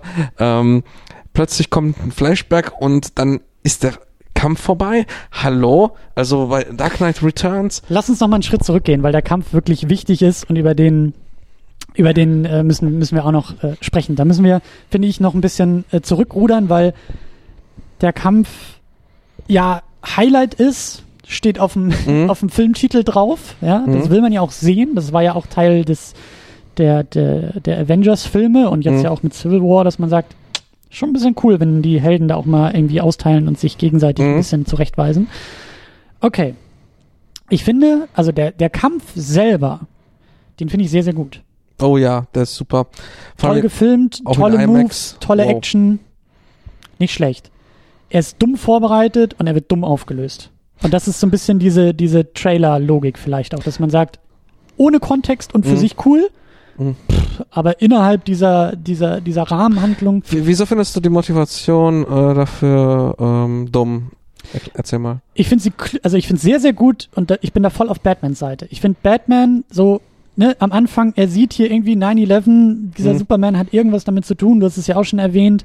Er ist so davon überzeugt, dass, dass, ähm, dass es seine Aufgabe ist, diesen Superman kalt zu stellen, weil, wie er ja selber sagt, solange es auch nur eine Wahrscheinlichkeit gibt, mhm. dass dieser Superman gegen uns irgendwie arbeitet, führt es zu der Notwendigkeit, dass wir ihn ausschalten müssen. Mhm. Also er, das, was die Senatorin sozusagen noch sehr philosophisch, theoretisch, politisch versucht zu ergründen, mhm. hat er über seine Wut und über sein, über auch dieses Trauma von 9-11 in mhm. Man of Steel, ähm, da ist er schon zu einer Entscheidung gekommen. Mhm. Er hinterfragt nicht mehr, sondern er ist, und das deutet Alfred ja auch an, er ist der Wut oder er ist halt so dieser, dieser, er, er ist diesen Weg gegangen und hat seine Erkenntnis gefunden und die Erkenntnis ist, dieser Superman muss gestoppt werden. Mhm. Da bin ich voll dabei. Der Grund aber, um Superman da reinzuholen in diesen Kampf, Nämlich, dass Lex Luthor sagt, ich habe deine Mama entführt und irgendwie will ich, dass du mir Batman bringst. Warum auch immer. Es gibt keinen Grund dafür. Es gibt diese, dieses, dieses Framing-Device, das Lex Luthor da irgendwie herstellt und sagt, ich will euch beide kämpfen sehen und ich will, dass du mir Batman bringst und ich habe die Überhand, weil mhm. deine Mama hier irgendwie gefesselt ist. Das ist halt dummes Zeug. Also das ist in meinen Augen einfach Blödsinn. Das ist, das kommt aus dem Nichts. Das führt auch zu nichts. Das ist halt einfach nur, billiger Trick, um einfach Superman in diesen Kampf zu holen. Und was ich dann wiederum cool finde, ist, dass Superman halt in diesen Kampf reingeht, um also er will ja mit offenen mhm. Karten spielen. Er will Batman ja auf seine Seite holen. Er sieht es ja schon. Er weiß, okay, mhm. das ist eigentlich gar nicht hier mein Gegenspieler und ich weiß, der größere mhm. Feind ist äh, Lex Luthor und mhm. wir müssen zusammenarbeiten. Batman lässt ihn aber nicht, sondern haut halt gleich zu. Das finde ich auch noch okay. Und dann entfaltet sich ja der Kampf. Aber es ist halt, also diese, diese, also auf Supermans Seite, was irgendwie dazu führt, dass er in diesen Kampf überhaupt irgendwie eintritt. Und das meine ich halt auch so mit, mit, wenn man sich länger, glaube ich, mit dem Film auseinandersetzt und tiefer auch mal in die Handlung reinguckt, es ist halt alles Blödsinn, was da passiert. Mhm. Da gibt es irgendwie nichts, was so, was ich ja meine, weil, weil, weil, sondern es ist einfach nur ein und dann und dann und dann. Ich habe Lex Luthor immer noch nicht verstanden. Ich weiß nicht, was dieser Lex Luthor in diesem Film eigentlich will. Mhm. Will er einfach, dass die beiden sich ausschalten? Will er die Menschheit irgendwie auf seine Seite ziehen, indem er zeigt, was für Überwesen da aufeinander prallen und wie die auch irgendwie nur Chaos anstiften? Will er mit Brain, mit, mit, nicht mit Brainiac, mit Do- ähm, Doomsday. Doomsday die Welt vernichten? Oder einfach nur Superman ärgern? Oder was will er? Will er Geld? Will er Macht? Hat er einfach nur, hat er einfach nur Bock, die Welt brennen zu sehen, so Joker-mäßig in Mhm. Dark Knight? Was? Ich, ich verstehe den nicht. Ich verstehe den Typen nicht. Also es gibt keine Motivation für Lex Luthor und dementsprechend finde ich es irgendwie auch Quatsch, dass er da. Also ich habe den Eindruck, es gibt viele Motivationen, aber wir wissen nicht, was seine Ware ist. Also einerseits, also, also ich habe für mich interpretiert, weil das immer zwischen den Zeilen sagt oder auch speziell, wo er sich mit bei in dem alten Zimmer von seinem Vater mit äh, der Senatorin Finch trifft, ähm, sagt er auch, dass, ähm, dass man Angst haben muss vor den vor den Wesen, die vom Himmel kommen. Und ähm, ich glaube schon, dass deine Angst mitspielt er aber auch ähm, so eine tragische Gestalt ist, die dieses Wissen hat und sich allein fühlt. Dieses allein, das sehen wir auf dieser Gala, wo zum ersten Mal ähm, äh, Clark Kent und Bruce Wayne aufeinandertreffen, wo er dann diese, diesen Award oder diese Rede hält und dann zwischendurch einen ganz strangen Moment hat, wo, wo er erstmal kurz aussetzt und dann ganz schnell irgendwas herblabbert. Ich weiß jetzt leider nicht mehr was, so nach dem Motto, es ist schade, dass wir Menschen wissen, dass wir nicht die Macht haben und äh, Mhm. also ich glaube, da spielt auch sehr viel Verzweiflung mit rein. Ich finde aber generell diesen Ansatz, dass wir diesen, diesen Bösewicht nicht einordnen können, sehr gut. Also ich, muss sagen, ich ähm, finde es sehr spannend zu sehen, was jetzt weiter passiert mit, ähm, mit Lex Luthor, mit, mit dieser ganzen Welt drumherum. Ich muss dir aber recht geben, ich weiß auch nicht, was sein Plan wirklich war, weil ich stelle mir jetzt die Frage, gehen wir mal vom Szenario, äh, äh, Szenario aus, Superman tötet Batman, ähm, Superman trifft auf Doomsday, Doomsday tötet ähm, Superman. Dann bleibt ja noch dieses Doomsday-Wesen und ähm, okay, das hat das Blut von Lex Luthor, aber kann, kann dadurch Lex Luthor irgendwie was steuern oder Ich habe keine Ahnung. oder ist es dann die der Vater und ist deswegen ja, keine Ahnung.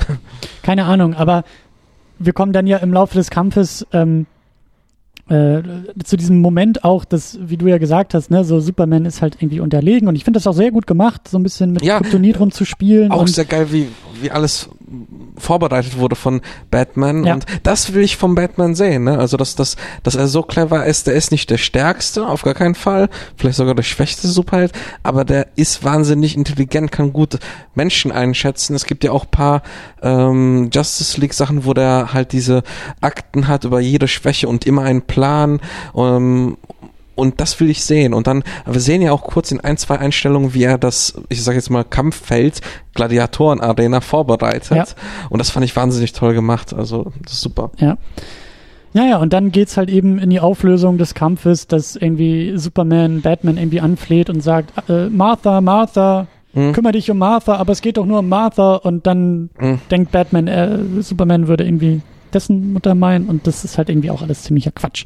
Mhm. Also, dass die beiden halt irgendwie dann auch Batman sofort dann irgendwie, ach so, ja, äh, deine Mama heißt auch so und dann kümmere ich mich aber um deine Mama jetzt und äh, das, das ist mein Versprechen, was ich dir gebe. Heute wird äh, Martha Kent nicht sterben. Ja, genau, wo ich mir dachte, okay, du wolltest wirklich vor zwei Minuten ihn noch komplett umbringen, Und, und er hat sich ein Hass erfüllt und jetzt ja, Hass sagst du erfüllt aber, in Rage und dann, ähm, also das war ja nicht so, dass die einen Kampf hatten, der irgendwie gesetzt war, sondern die haben um Leben gekämpft und er war ja total wütend, was auch ähm, Ben Affleck in, in der Rolle sehr gut spielt, wurde auch die Hälfte der Maske zerstört, ist super Ja, gut. ja. Zack Snyder hat- zeigt auch all seine Stärken, aber das ist, das ist so katastrophal. Vor allem, ich möchte, das wollte ich gerade noch ausformulieren, ähm, eigentlich wie das im Graphic Novel beendet wird, weil da wird ja das Ganze beendet, dass halt ähm, der Batman sagt, Clark, erinnere dich daran,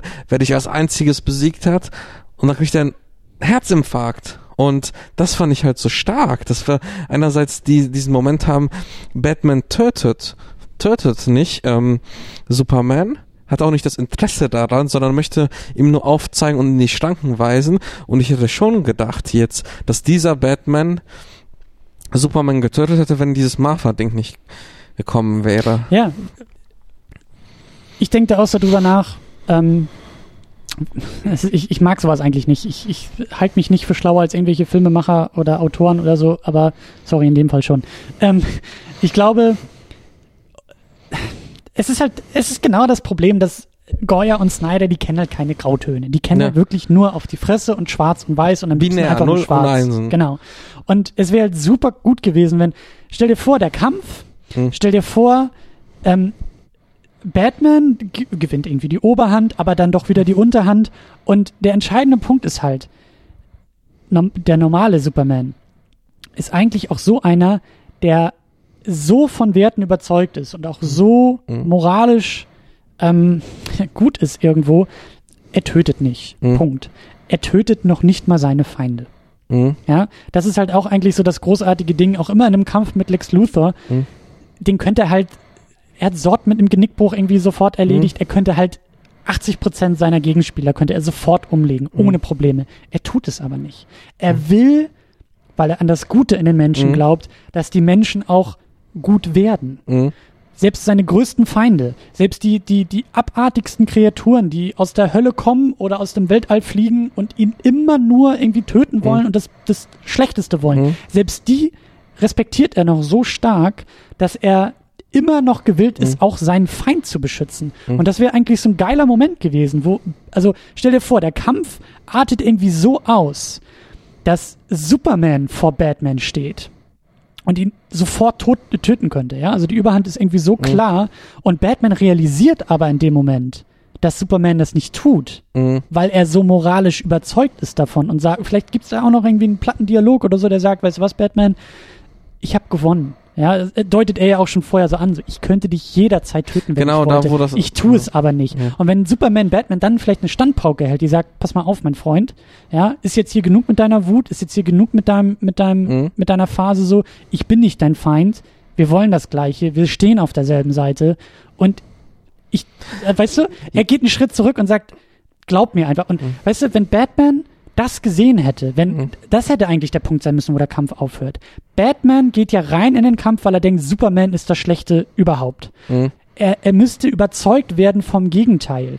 Ja, er müsste das Gegenteil sehen. Er müsste ein, eine Einsicht bekommen, die sagt, ich habe mich geirrt. Mhm. Das tut er in diesem Film aber nicht, Mhm. weil irgendwas mit Mama hier und Mama da. Genau, das ist ähm, das Ding, ich, ich stimme dir nicht zu. Also ich, ich stimme dir einmal zu, ja, es muss etwas, etwas mit mehr Grautönen und ich hätte so einen humanistischen Ansatz toll gefunden, wo halt so an die Menschheit und an das Menschsein und an das positive Menschen, aber da bin ich voll bei dir. Aber ich bin immer noch der festen Überzeugung, wenn du Batman und Superman kämpfen lässt, lass Batman gewinnen, weil sonst ähm, diese Idee des Kampfes nicht diese Wichtigkeit hat, weil jeder auf der Straße, wenn du fragst, auch meine, meine Mutter oder meine Freunde haben mich gefragt, hä, wieso kämpfen die beide? Superman kann den doch locker zerstören.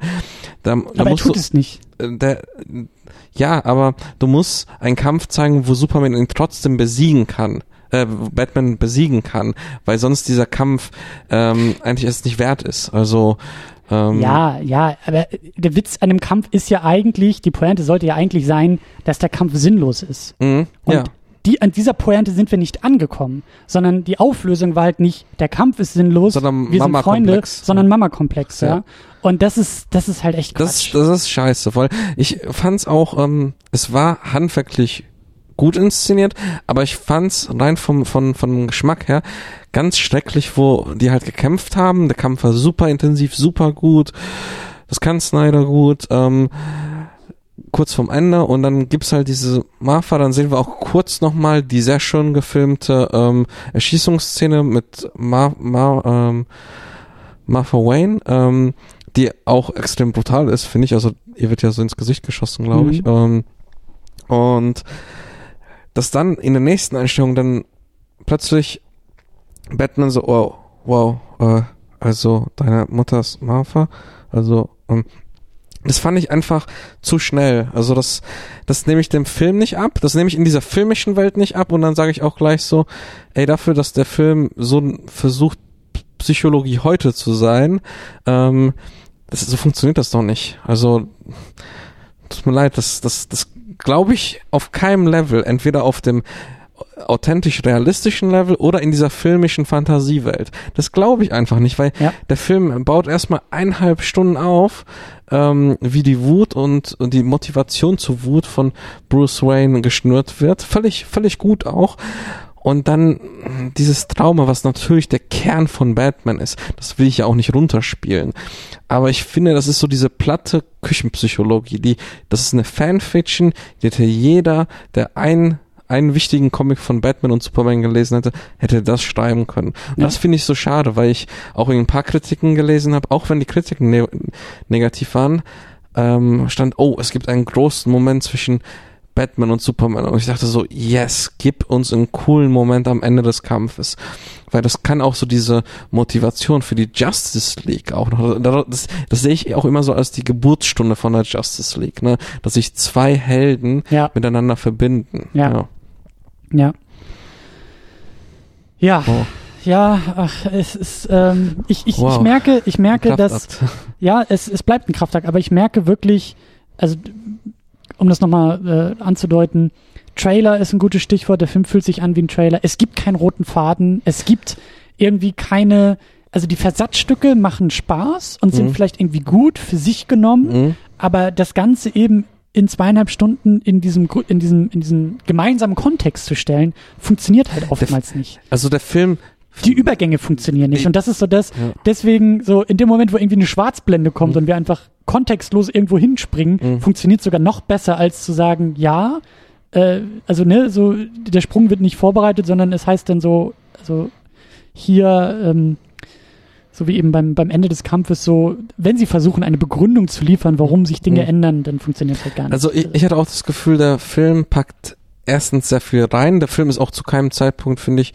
langweilig, also das nicht, weil da so viel drin ist. ja, Ähm, aber es gibt auch so ein paar Punkte, wo ich dachte, okay, die haben auf die Kritiker gehört, aber haben die Kritiker nicht verstanden. Ja. Weil ähm, es gibt diesen, diesen einen Punkt, wo beispielsweise Louis Lane zu Batman sagt so, hä, warum hast du die äh, wieder in die Stadt gebracht? Und dann sagt er, hier ist der Kryptonitsperr.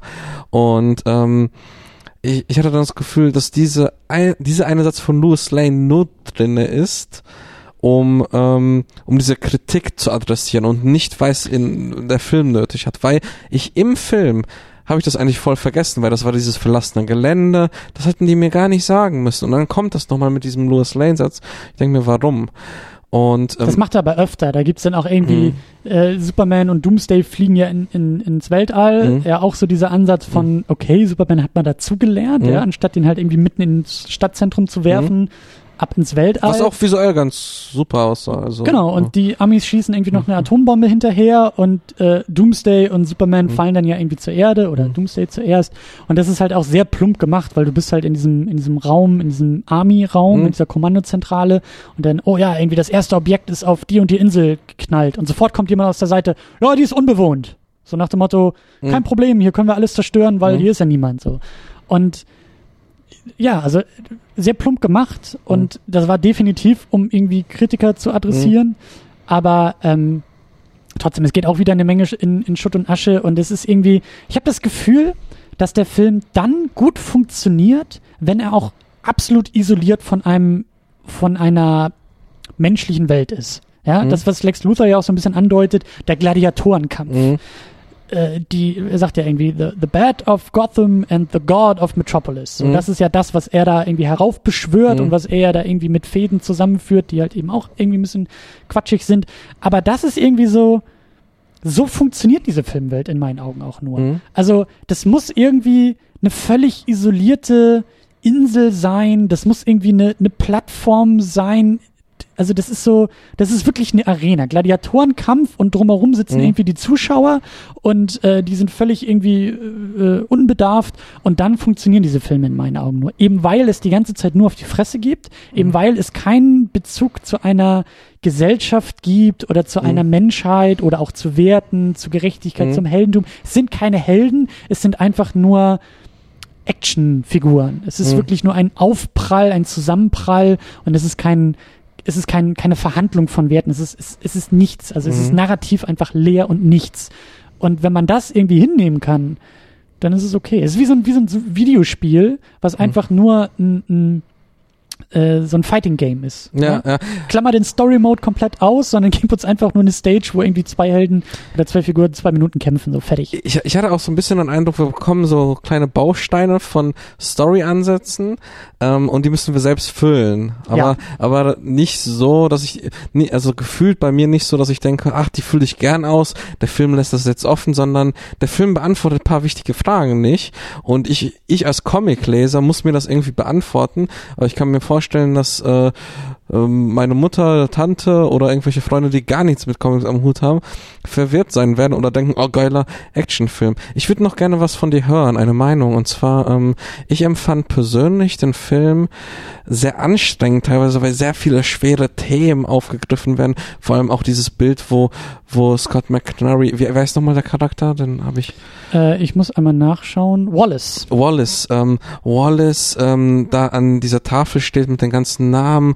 Boah, das ist schon ganz schön düster, ganz Zeit düster, düster. Alle gucken grimmig. Ich habe auch das Gefühl, dass Zack Snyder irgendwie jeder Person ähm, außer den weiblichen Personen gesagt hat, guck mal grimmig. Ja. Ähm, und so eine Schwere. Und ich empfand, dass der Anteil von Humor viel zu gering war. Versteh mich nicht falsch. Ich mag ähm, düstere Filme, aber das normale jetzt vom vom vom Drehbuch äh, äh, Seite aus Düsternis funktioniert immer dann gut, wenn du das auflockern kannst ähm, mit einem Witz. Und selbst die Alfred-Witze, die gut waren, aber ich dachte auch so, es ist immer noch so ein Nachgreifen, das äh, wie ein Vorwurf. Es war nicht nur ein normaler Witz, sondern es war ein Vorwurf an, an Bruce Wayne. Und Joss Whedon hat mal gesagt, lass Charaktere sterben, mach großes Drama, aber verdammt nochmal, hau danach einen Witz raus. Und ich hatte das Gefühl, dass ich einen zu schweren, zu düsteren Film bekomme. Wie fandest du das?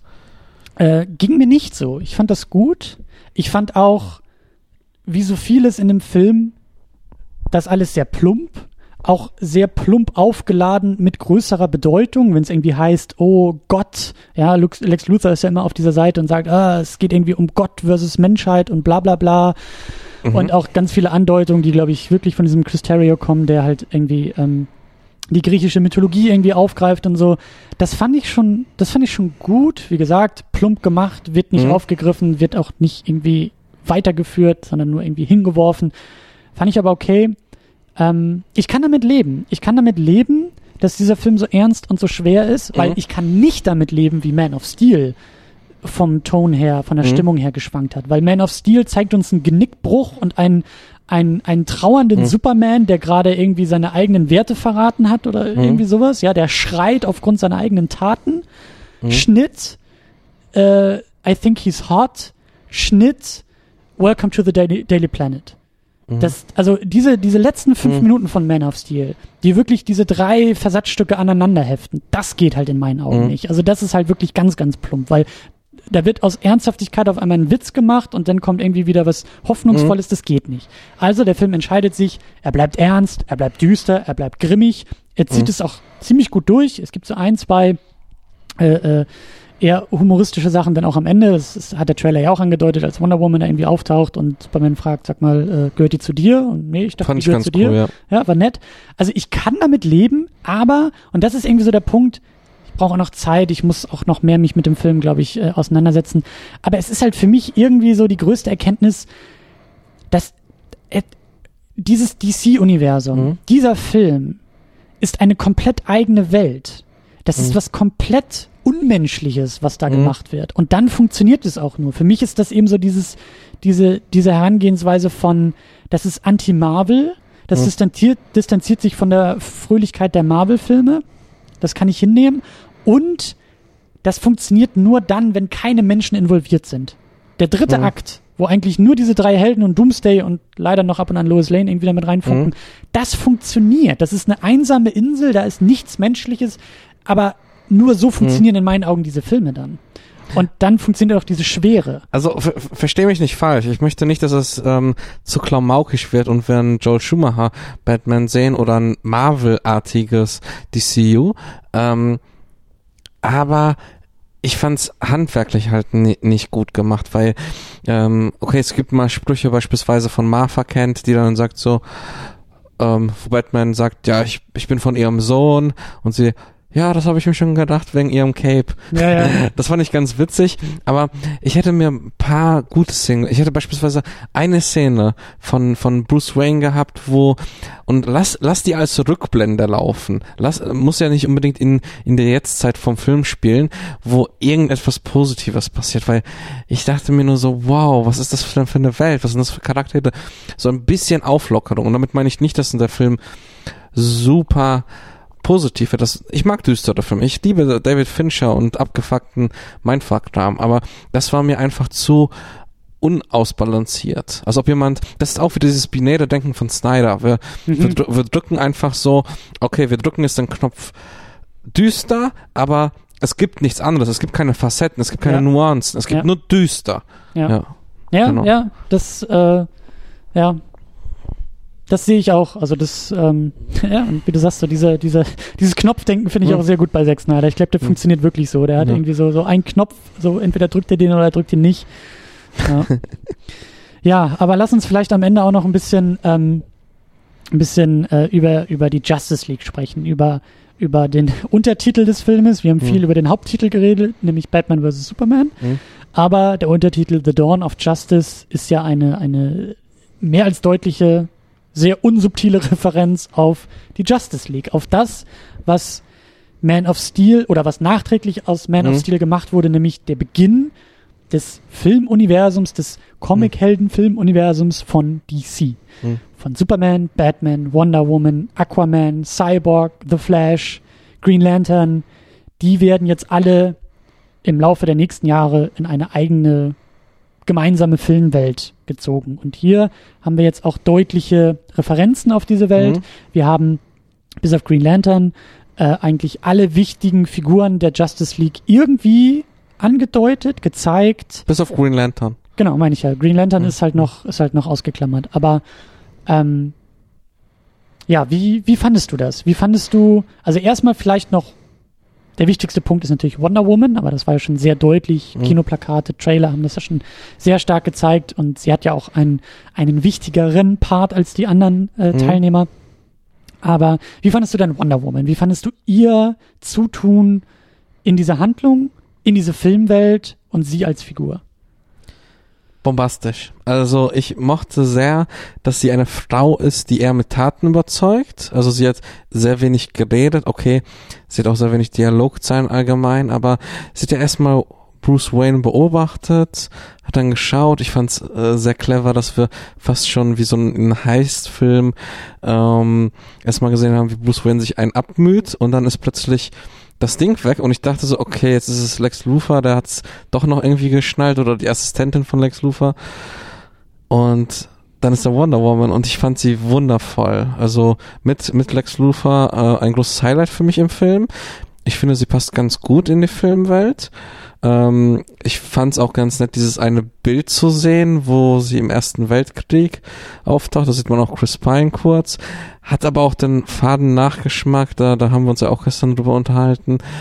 Das halt, mh, es wirkt ein bisschen nachgeliefert. Es wirkt halt, okay, wir haben dieses eine Bild, wir haben gerade eben Wonder Woman fertig gedreht, ganz am Anfang der Dreharbeiten wahrscheinlich das Bild geschossen und ähm, die Einstellungen waren auch so geschnitten, dass wir nie gleichzeitig beispielsweise Alfred oder Bruce Wayne gesehen haben, sondern es war immer Schnitt, Computerbildschirm, also hat man das noch wahrscheinlich in letzter Minute reingepackt. Und ähm, in dieser Filmwelt finde ich sie sehr erfrischend. Ich finde sie, ich finde es erfrischend, endlich auch einen weiblichen Superheld zu sehen, der Superkräfte hat. Bei Black Widow frage ich beispielsweise bei Marvel gab es die natürlich, aber bei Black Widow, ähm, die hat halt ähm, Kampfkunst und, und irgendwelche Gadgets. Ich glaube, sie hat gar keine richtigen Kräfte und ähm, da finde ich das sehr spannend. Ich mochte die Kampfszenen, das kann das naja eh Kampfszenen inszenieren, aber ich fand einfach die, das als Frauenfigur sehr überzeugend und was ich auch angenehm fand, dass sie nicht nur irgendwie als heiße Frau inszeniert wurde, die kämpfen kann, sondern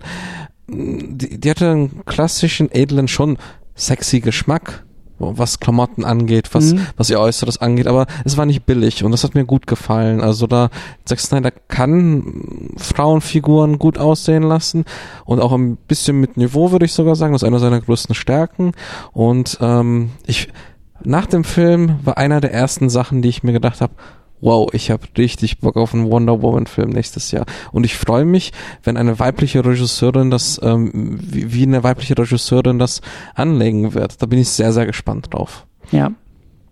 Was ja, denkst du denn? Ja, ich bin auch, ich äh, bin positiv überrascht. Ich freue mich auch auf den Wonder Woman Film, eben weil, ähm, na gut, da, da, auf die Erwartung noch an das weitere Universum, da kommen wir auch noch zum Ende. Aber ich fand, sie ordnet sich gut in diesen Film ein, mhm. weil sie genauso wie alle anderen total unmotiviert ist, total mhm. underdeveloped. Also mhm. ich, ich, ich weiß nicht, wer die Figur ist. Ich weiß mhm. nicht, wer sie ist. Ich mhm. weiß, dass sie austeilen kann. Mhm. Also all die Schwächen, die dieser Film hat, hat ihre, ihr Auftauchen in dem Film auch. In meinen Augen. Also es ist irgendwie, die Action stimmt und es ist auch gut inszeniert und du hast auch recht, aber es ist immer noch so, dass ich mir denke, Warum greift sie überhaupt am Ende bei dem Kampf ein? Wer, wer ist das überhaupt? Wer ja, aber das? was will sie überhaupt da, da, da muss ich ein bisschen widersprechen. Warum, warum taucht sie auf einmal da auf? Also, da muss ich ein bisschen widersprechen, weil ich hatte schon das Gefühl, dass sie eine Nebenrolle ist, keine Hauptrolle. Und ähm, ich habe das Gefühl, dass sie da sehr gut reingepasst hat. Man muss ja auch nicht ähm, jeden Charakter in jedem Film so ausleuchten. Und ich fand es mal interessant zu sehen, so eine mysteriöse ähm, Person. Wir als Zu Zuschauer erleben sozusagen den ersten Auftritt mit Wonder Woman in der Position von Bruce Wayne, der diese interessante Frau kennenlernt. Auch am Anfang denkt, okay, vielleicht geht da was, weil, weil der ja auch zwischendurch so sich nach ihr umdreht, wo dann Clark Kent zu ihm kommt. Mhm. Und ähm, ich fand das erfrischend und finde das gut, gut so, wie es gelaufen ist. Im Gegensatz zu anderen Cameos, wie wir gleich bereden werden. Ja, aber ich, ich finde auch da ist einfach eine Menge Potenzial verschenkt, weil es, es wird nicht damit gearbeitet. Es ist auch, es ist kein Weil, ja, sie greift nicht ein in den Kampf, weil vorher etwas passiert ist. Doch, Doomsday, natürlich. Die sieht das auf dem Bildschirm und denkt sich, verdammt nochmal, ich muss die Menschheit retten.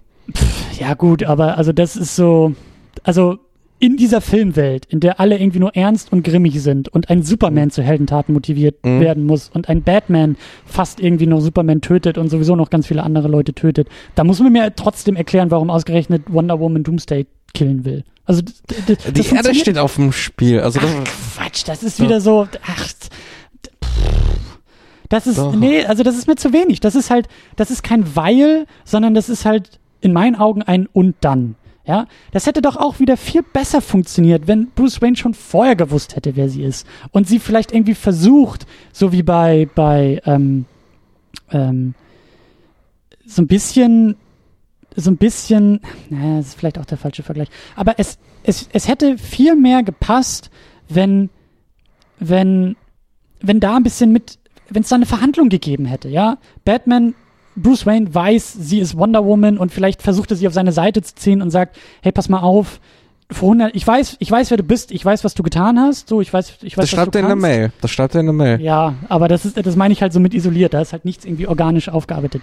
Aber er hätte sie doch mal über, er stellt ihr Fragen, aber er hätte doch sagen können, ich weiß, wer du bist, wir brauchen deine Hilfe, wenn wirklich das Aufkommen der Justice League da schon angefangen hätte. Aber und wenn das, sie gesagt hätte. Aber das wusste Batman doch da noch nicht. Die, der hat ja, sich um Superman alles, gekümmert ja, und aber hat das dann sind alles Entscheidungen. Doom, dann Doomsday kam ja relativ spontan dazu. Das hat auch nichts mit Doomsday zu tun, sondern es hätte einfach schon Batman ist angepisst von Superman. Batman sieht die Menschheit in Gefahr. Batman weiß vielleicht nicht hundertprozentig, wer diese Wonder Woman ist, aber er weiß, was sie kann und er mhm. weiß, dass sie mehr kann und dass sie vielleicht irgendwie auch so dazugehört. Dann hätte er auch mit ihr in Dialogen, in wenigen verhandeln können.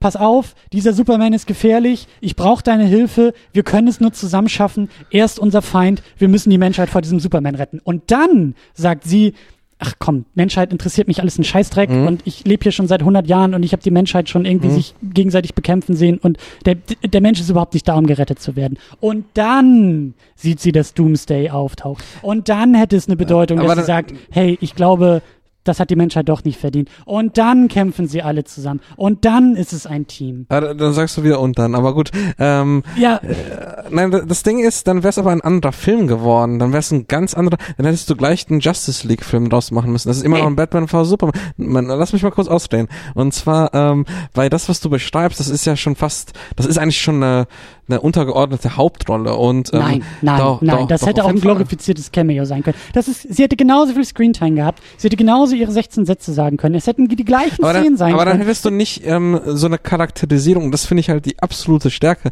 an der Wonder Woman äh, äh, Darstellung bei dem Film. Ähm, da hättest du ihre Fähigkeiten nicht gesehen, dass sie beispielsweise Doch, am Ende hätte sie genauso am Ende, am Ende, aber jetzt haben wir paar Sachen gesehen, wo wir denken so, wow, die hatte, die hat ja wirklich Talent, jetzt will ich mehr sehen und ähm, du möchtest ja nicht nur am Ende eine Szene haben, wo sie kämpft, sondern du möchtest sie als Diebin sehen, du möchtest sie als, als Ja. clevere Person. Weißt, weißt, weißt du, weißt du, wer sie ist? Sie ist die Catwoman aus The Dark Knight Rises. Sie ist genau, nein, sie hat- nein, die ist, doch. die ist, die, da würde ich sagen, das ist besser gemacht. Also, aber sie hätte genauso, nee, ich sehe es halt nicht besser, aber sie hätte halt genauso, da hat's halt funktioniert, Mhm. weil da beide, Batman und Catwoman prallen aufeinander und Batman guckt sich auch erstmal aus der Entfernung an, was da los ist, aber dann werden sie beide über den, über den, über den größeren, über den größeren, über das größere Gute und Gesamte zusammengeführt. Und sie bleibt immer noch irgendwie grau, aber sie kämpfen für die gleiche Sache. Und also das hat mir halt einfach gefehlt. Also ja, sie ist cool. Ja, sie ist sexy inszeniert. Ja, sie hat sehr viel Potenzial. Ja, ich freue mich auf den Film Mhm. mit ihr. Aber ich finde sie hier, genauso wie alle anderen Figuren, auf der narrativen Ebene verpufft alles, was sie tut und wofür sie steht. Genauso bei Batman, genauso bei Superman, genauso bei, also keiner dieser Figuren in diesem Film mhm. hat eine Motivation, hat eine Wandlung, hat irgendetwas, wofür sie stehen, sondern die werden einfach nur, es sind einfach nur da- das, schöne Pro Bilder. das Problem sehe ich ja auch, aber ich, ich ähm, stimme dir da halt nicht zu, wie die Auslegung des Filmes ist, ist eine Motivation in dem Stadium, wie wir, äh, ich wollte schon Catwoman, äh, Wonder Woman kennenlernen, ähm, das brauchen wir nicht, weil das, äh, es ist halt eine Einführung, wo, wo genau diese mysteriöse Seite ähm, erstmal betont wird und wir erfahren, okay, sie hat jetzt Bruce Wayne überlistet und sagt dann einfach so, äh, okay, dann die Festplatte ist in, in deinem Handschuhfach im Auto. Das sind alles Sachen, da horcht man auf und da, das fand ich wesentlich spannender und auch mal unkonventioneller. Es ist, ist mal ein neuer Ansatz, einen Superhelden einzuführen. Okay, aber das ist We eine agree andere to Meinung. disagree. Ja, genau. Aber sie ist halt noch von allen am stärksten herausgearbeitet, Mhm. weil wir haben dann drei Cameos von Cyborg, ähm, Aquaman und The Flash. Flash kommt sogar vorher noch in so einem Traum von Batman irgendwie vor, Traum, Ja, Prophezeiung, Vision, Vision, was so- auch immer das Zukunft. war. Das war eigentlich eine ganz coole Szene, die hat mich auch super positiv überrascht. Also, Also, und auch da wieder, sieht super aus, Mhm. ist aus dem Kontext herausgerissen, geil, Mhm. aber in der Narration wieder völlig Hä, was soll das? gegangen. Äh, Da bin ich auch gespannt, wie wir das in ein paar Jahren sehen, wenn wir die Justice League Filme gesehen haben. Ob wir das überhaupt, also ob das irgendwie aufgegriffen Genau. wird oder wie oder was. Und das ist, Hm. ja, aber genau, wir haben eben diese drei, es sind wirklich Cameos. Es Hm. sind wirklich nur Cameos, auch da sehr losgelöst und ich glaube, auch da wurde der Film produziert, ohne vielleicht schon alles irgendwie gewusst zu haben. Da steht im Drehbuch dann einfach nur Cameo Aquaman, in Hm. Klammern machen wir später. Hm? Und so wirkt es halt irgendwie auch, indem irgendwie, ich weiß auch schon gar nicht mehr, wie das war. Lex Luthor hat die Daten über die drei. Batman will, also Bruce Wayne will die Daten klauen. Wonder Woman hackt sich da ja rein und klaut dann die Daten von Batman, kriegt die dann aber doch wieder. Sie kann es ja nicht entschlüsseln, das ist ja das Ding. Okay, und dann Batman kann es aber entschlüsseln und Hm. ähm, sendet dann diese E-Mails an Wonder Woman und sagt, hey, da sind noch mehr von uns oder äh, da, da, da geht irgendwie noch was ab, da gibt es noch andere und Wonder Woman guckt auf ihrem Laptop sich irgendwelche Videos an und dann sieht man halt eben Flash, der in so einem, also Überwachungskamera, der halt in einem Supermarkt halt irgendwie eingreift und jemanden rettet, Aquaman, der irgendwelche Leute angreift und Cyborg, der so dabei ist, gerade Zu entstehen, das ist Ja. irgendwie so ein Experiment, wie so ein V-Log halt fast, ja. Ja. So. Das war sehr einfallslos. Also sehr einfallslos reingeworfen, Mhm. also sehr isoliert auch wieder von allem und äh, auch nur ein Versatzstück, was isoliert finde ich wieder gut Mhm. ist, aber im Großen und Ganzen irgendwie untergeht und ähm, sehr plump gemacht auf jeden Fall und dann am Ende wird's halt noch mal ein bisschen aufgegriffen, Mhm. dass eben Bruce Wayne und Diana Prince am Grabe von Clark Kent, Superman irgendwie stehen Mhm. und äh, Batman das ja auch so ein bisschen andeutet, so von wegen, wir sollten da mal irgendwie, Hm. wir sollten mal Nummern austauschen. Es könnte sein, dass wir da vielleicht nochmal zusammenarbeiten müssen. Ich Hm. habe da so ein Gefühl, dass das in Zukunft irgendwie wichtig sein Ja, könnte. das, das fand ich auch so seltsam, wo, wo, wo dann halt auch äh, Wonder Woman sagt, ja, äh, ich habe 100 Jahre war ich jetzt abstinent, äh, ich habe keine Lust, warum sollten wir das tun? Und dann sagt er, ich habe so ein Gefühl. Und das war, das ist, das ist auch wieder so exemplarisch für den Film. Hä? Also, ich möchte zumindest irgendeinen Anhaltspunkt haben, wenn Batman sowas schon sagt, weil Batman hat eigentlich in Comics zumindest immer so einen Plan und arbeitet nicht nach, ach ja, ich habe mal so ein Gefühl. Ja, ich glaube auch, dass das eher so eine Redewendung war. Also Ja. der, der, der hat schon einen Plan und der, der, der, der wird sich auf das Übelste vorbereiten wollen Mhm. und deshalb, glaube ich, die alle zusammen Mhm. führen und ich glaube auch, dass da so denn der Tod von Superman und Mhm. er hat mit gesehen mit Doomsday und es gibt immer noch so größere Gefahren, Mhm. die man nur im Team Mhm. bewältigen kann und so. Da gehe ich schon mit, aber es ist halt irgendwie sehr, es ist halt irgendwie sehr plump. Mhm. Und damit sind wir bei dem größeren Thema, das DC Extended Universe, wie ich gelernt habe. Nicht das Jetzt. Cinematic Universe, das Extended Universe, warum auch immer. Aber dieses Filmuniversum, was jetzt über Zack Snyder, der die Grundlagen legt, aufgebaut wird. Und mit weiteren Filmen, Suicide Squad kommt Ende des Jahres raus, der auch in diesem Universum spielen wird. Wonder Woman kommt nächstes September. Jahr raus. Mhm. Genau, Wonder Woman, Solofilm, Mhm. Justice League, dann Flash, Aquaman, Aquaman. Justice League Teil 2, Green Lantern, Cyborg. Da Und- kommt einiges auf uns zu. Und, und es kommt noch ein Batman Solo-Film und ein äh, Se- Superman Solo-Film. Also da wird's äh, auf jeden Fall nicht äh, wenig von geben. Genau, ganz genau. Und wie sind da so unsere Hm. Erwartungen, Hoffnungen, Befürchtungen, Ängste, Wünsche, Träume, Schmerzen? Ja, also ich muss sagen, obwohl ich vieles am Film nicht gut finde, ähm, habe ich Lust drauf. Also einerseits finde ich es interessant, dass halt äh, Warner, ähm, DC den Gegenentwurf wagen wollen zu Marvel und wirklich sehr düster werden wollen. Und ich hoffe, dass wenn nicht Zack Snyder der Regisseur ist, dass wir da ein bisschen mehr ähm, Nuancen und Facetten bekommen. Ich freue mich sehr auf den Wonder Woman Film. Ich bin auch sehr gespannt, wie jetzt nach dem Ende mit dem Tod von Superman, ähm, wie, wie da die Justice League aufgebaut wird, weil ich habe persönlich das Gefühl, dass ich das Ende gesehen habe von irgendeiner, ich will es in die, äh, also in, ins Wortbild von, von Marvel reinpacken, in, am Ende einer Phase. Also, dass wir eigentlich hätten erstmal Sachen sehen müssen und dann, wow, Superman ist tot und Das wäre für mich eigentlich jetzt der, der, der Punkt gewesen, 2020 Mm, sozusagen. genau, genau, absolut. Oder 2019 oder wann auch immer. Justice League Teil 3. Mhm. Das wäre wirklich so, das ist der Endpunkt für das Universum, bevor alles gerebootet wird oder so. Mhm. Keine Ahnung wie, aber wie du sagst, so Mhm. Phase, aber auch Ende dieser, Ende eines großen Kapitels und eigentlich Mhm. nicht der Anfang eines großen Kapitels. Also das wirkt irgendwie auch sehr deplatziert. Das wirkt einfach auch nur so, als ob Zack. Snyder gesagt hat, will ich aber auch machen. ja, finde ich cool. Ja, Ähm, finde ich äh, cool. muss, mu- müssen wir machen. Ähm, also als ob er hier äh, The Death of Superman und äh, The Dark Knight Returns gelesen hat und da irgendwie so ein Mischmasch. Na, auf jeden Fall, auf Flash freue ich mich. Also Ezra Miller mag ich super gern, Flash finde ich auch super.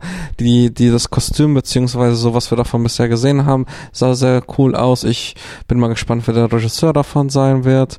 Ähm, Aquaman, muss ich sagen, bin ich durch den Regisseur gespannt, James Wan. Ähm, der Saw Conjuring ge- gedreht hat. Und ja, ich muss sagen, ähm, Suicide Squad freue ich mich sehr drauf, wirklich sehr, weil ich ähm, Jared Leto als Joker bisher sehr interessant finde. Und ich bin auch sehr gespannt, wie, wie, wie das alles eingebunden wird. Und wie bereits schon öfter gesagt, ich bin halt sehr gespannt, wie die Filme sein werden ohne, äh, ohne Zack Snyder Regie. Und ich bin sehr gespannt, wie jetzt auch ähm, beispielsweise Batman angepackt wird, ob, ob wir beispielsweise jetzt Batman sehen äh, in jüngeren Jahren, wo er halt beispielsweise einen Robin verliert, da sehen wir auch einen Anzug und Jokes on, on you, hahaha.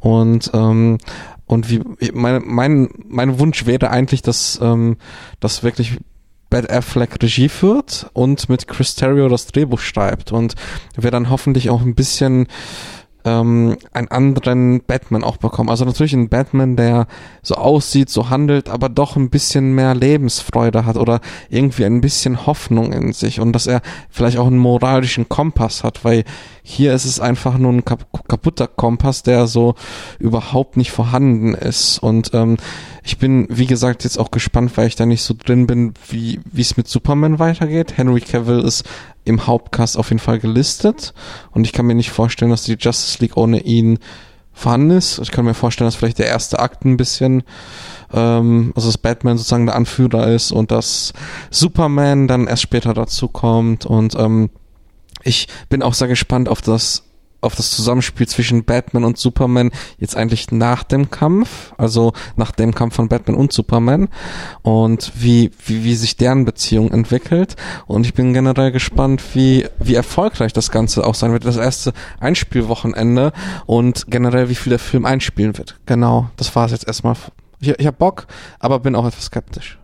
Ja, ja, es sind, es sind sehr viele Fragezeichen da. Mhm. Es sind sehr viele Fragezeichen da, die das Ganze für mich auch interessant und spannend machen, weil ähm, ja, es, es, es ist nicht alles klar. Es ist mhm. jetzt zwar dieser, dieser, dieser, diese, diese Aussage und die, die Marschrichtung Justice League ist da und mhm. es, es, es, es soll größer werden, aber es sind eben, was ich gut finde, ähm, ganz andere oder oftmals andere Voraussetzungen als eben bei Marvel. Mhm. Wir haben keinen zentralen, keine zentrale Figur wie diesen Kevin Feige, der alle Marvel-Filme überwacht. Mhm. Ja, es gibt nicht diesen einen roten Faden, der mhm. alles zusammenhält in Personalunion.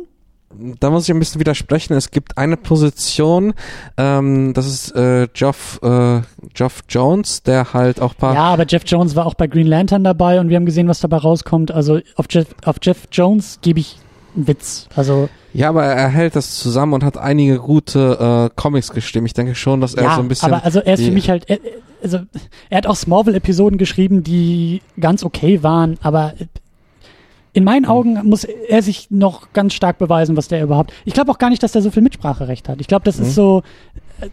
Das Ding ist, Kevin Feige ist derjenige, der gesagt hat, ich will das mhm. und der das möglich gemacht hat mhm. und der auch, der auch, glaube ich, sehr klug da überblickt. Aber ich will auch gar nicht so sehr über das Personal reden, sondern ich will eher über diesen Punkt reden, dass es halt sehr stark jetzt über Zack Snyder angetrieben. Mhm. Aber wie du schon gesagt hast, der führt nicht überall Regie. Das heißt, es werden, Dank. ja, aber es werden, es werden, also er gibt den, er gibt, glaube ich, die Stimmung, er gibt diese Welt vor, die jetzt auch von anderen Regisseuren, mhm. von anderen Faktoren bevölkert werden wird. Ja, mhm. wir, wir haben eben nur zwei Filme, die von Goya irgendwie geschrieben oder mitgeschrieben sind und von Snyder inszeniert sind. Ich bin auch gespannt, wie es andere machen und auch machen können und auch machen mhm. dürfen.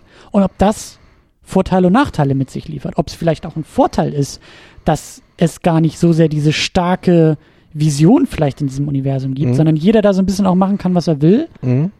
Kann ja positiv werden, kann auch negativ werden.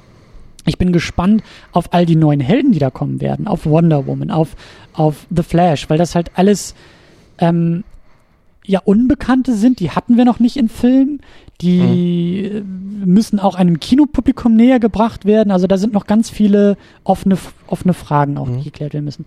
Worauf ich ein bisschen besorgt gucke, ist, dass ich das Gefühl habe, dass sich DC zu stark an Marvel orientiert und einfach die Formeln von Filmen übernimmt, mhm. indem sie sagen, okay, wir haben Suicide Squad, das wird unser Guardians of the Galaxy. Ja, das vermarkten mhm. wir auch so mit irgendwie musikuntermalten Trailern und das sind alles eher so Anti-Helden, mhm. die sich zusammenraufen müssen und dann doch für das Gute irgendwie einstehen werden. Wonder Woman ist nichts anderes als Captain America. Period Piece, statt Zweiter Weltkrieg ist es der Erste Weltkrieg. Eine Figur, die eigentlich auch aus der Zeit fällt, ja. Mhm. Captain America, der ja so lange im. Eis eingefroren war, dass er in der Gegenwart eigentlich nie so richtig weiß, was seine Rolle in der Gegenwart ist. Und ich denke mal, dass sie das Wonder Woman auch auftragen werden. Die ist zwar nicht im Eis eingefroren, aber Jahrtausende alt, bei der man auch fragen kann, was für eine Rolle hat die eigentlich in der Gegenwart. Mhm. Ähm, und da bin ich so ein bisschen, da bin ich ein bisschen vorsichtig die Figuren sind alle ganz anders als bei Marvel. Das finde ich toll, das finde ich gut. Und DC ist eigentlich auch mein Universum. Mhm. Aber ich bin da ein bisschen besorgt, ob sie sich zu sehr an Marvel orientieren, ob wir jetzt sozusagen einfach nur die gleichen Filme in anderen Geschmacksrichtungen nochmal sehen oder ob Mhm. sie wirklich was Eigenständiges liefern können. Und ich bin natürlich sehr, sehr besorgt. Snyder und Goya haben dieses Universum begründet Mhm. und sind in meinen Augen einfach die völlig falschen Leute. Mhm. Sie haben Man of Steel kaputt gemacht, sie haben Batman vs. Superman nicht ganz kaputt gemacht, aber glaube ich die ganzen problematischen Aspekte damit reingebracht. Also Mhm. ich glaube einfach, dass dieser, dass dieser Push, der da jetzt kommt, von den falschen Leuten initiiert wird, sehr überhastet passiert, Mhm. sehr kalkuliert passiert und ich muss echt überzeugt werden, dass das Filme mit Leidenschaft sind, weil die beiden Filme, die ich jetzt bisher gesehen habe, sind sehr leidenschaftslos gemacht. Mhm. Und ich hoffe, dass die nächsten, die da kommen werden, Wonder Woman auch, dass das Filme werden, die gemacht werden wollten und nicht gemacht werden sollten. Das muss, das muss sich aber erst noch zeigen für mich. Ja, also ich glaube schon, dass Zack Snyder ein sehr leidenschaftlicher Comicbook-Nerd. Also ich würde nicht sagen, dass leidenschaftslos war, nur ich glaube einfach das Problem ähm, oder das Interessante wird jetzt sein, ähm, wie du es schon sagtest, dass äh, wir haben jetzt sozusagen diese Palette, wir haben diese Designs von Wonder Woman haben wir jetzt und ich bin mal gespannt, was was ähm, ähm, beispielsweise Wonder Woman wird, glaube ich, für mich der erste Film sein, wo ich sage, okay, das basiert jetzt auf Zack Snyder, weil Suicide Squad ist ja schon ein bisschen abgekapselt, ne? Also wir werden wahrscheinlich ein Cameo von Batman sehen, aber ähm, sonst wird das nicht viel damit zu tun haben, denke ich zumindest. Vielleicht passiert da auch was, was super verbindend ist und was wir noch nicht wissen. Aber Wonder Woman, da freue ich mich schon drauf, ähm, zu sehen, was eine andere, vor allem Regisseurin auch gemacht hat, mit so einer weiblichen Heldin. Ähm, wir hatten im Januar diese eine Veranstaltung mit Kevin Smith und äh, Geoff Jones, wo halt kurz paar Schnipsel gezeigt wurden. Das war ja live sozusagen vom Set, also so paar Tage vorher wird's gedreht. Und da gab's, was mich ein bisschen überrascht hat, ähm, so ein, auch so Zeitlupenoptik, die sehr an Watchmen erinnert hat. Und da dachte ich so, okay, das ist jetzt sehr Zack Snyder-lastig. Ich bin sehr gespannt. Ich freue mich. Ich finde, Gal Gadot hat's in dieser Nebenrolle super, super gemacht und ähm, ich bin auch gespannt, wie ein weiblicher Superheld, der so alt ist, auch ähm, funktionieren wird. Und ähm, ich habe Bock drauf. Also auch wenn ich jetzt sehr viel Negatives gesagt habe, ich glaube, das größte Negative ist halt für mich, wie gesagt, diese, diese Batman-Sache und dass ich zu keiner Figur irgendwas Emotionales empfinden kann. Aber ich habe Lust zu sehen, was andere Hände damit formen. Und ähm, ich, ich möchte das auch. Ich möchte, dass wir ein Marvel-Universum haben, wo halt ähm, auf der einen Seite haben wir Captain America haben, haben wir vielleicht ein bisschen unterhaltsameren, ähm, bunteren Stoff, haben, haben echt Spaß dran, aber auf der anderen Seite halt das düstere DC äh, Extended Universe. Da freue ich mich drauf und ich hoffe auch, auch so ein bisschen für die ähm, Kinolandschaft, dass wir da gute Filme bekommen auf beiden Seiten. Ich bin sehr gespannt, jetzt auch wie Marvel mit Civil War agieren wird und ich bin auch Ja. sehr gespannt, wie's, wie die Reise mit DC weitergeht. Und Batman. Ja. ja, das, das fasst es auch ganz gut zusammen. Wir sind gespannt. Ich bin vorsichtig gespannt. Mhm. Ich habe keine großen, also ich bin, was Hype angeht, geheilt. Man of Steel hat mich da, Mhm. glaube ich, sehr, sehr, Mhm.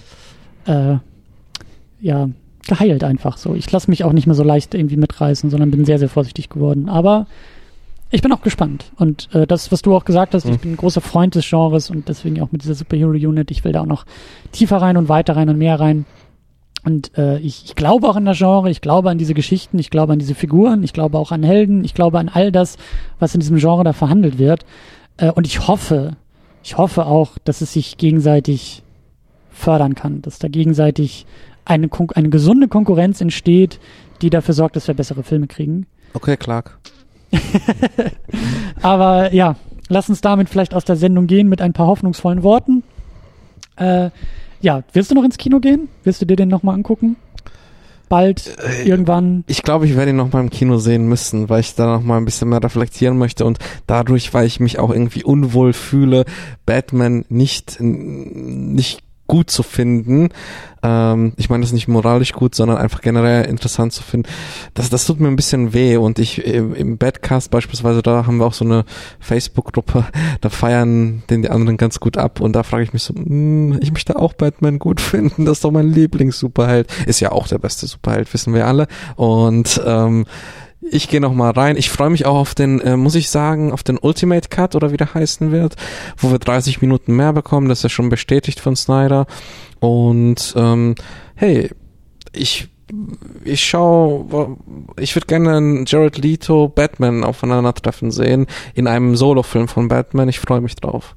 Ja, ja, ja. Ich habe das Gefühl, ich habe den erstmal so so gut gepackt und gut erfasst und brauche auch noch Zeit und brauche auch mhm. noch Sichtung. Aber ich bin auch irgendwie so ein bisschen durch damit. Also ich glaube, die nächsten Tage und Wochen, klar, wir werden auch bestimmt noch in den Kommentaren diskutieren. Mich interessiert auch, was all die Leute denken. Ja, bitte, ich möchte eure hören. Meinung hören. Ja, immer her damit, immer in die Kommentare. Aber ich habe auch nicht das Gefühl, das war nach Man of Steel anders. Nach Man of Steel brauchte ich noch mal also ich habe den auch ein zweites Mal im Kino geguckt. Mhm. Ich brauchte mehr Zeit, ich brauchte da auch mehr Arbeit. Ich habe das Gefühl, ich habe das Ding schon schon eingeordnet, mhm. schon abgeheftet und es ist okay. Es ist okay. Alright. Gut, in diesem Sinne, äh, diskutiert mit uns. Macht es auf secondunit-podcast.de.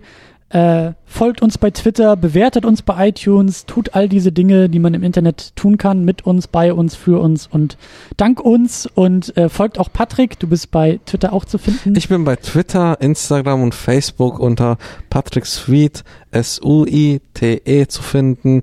Meldet euch, ich freue mich. Äh, Batman-Fans, versammelt euch. ja, an Superman-Fans äh, trauert weiter oder so. Ist aber so welche? Ja, es gibt welche. Es ist, äh, aber gut, in diesem Sinne, äh, up, up and away. Tschüss. Bye.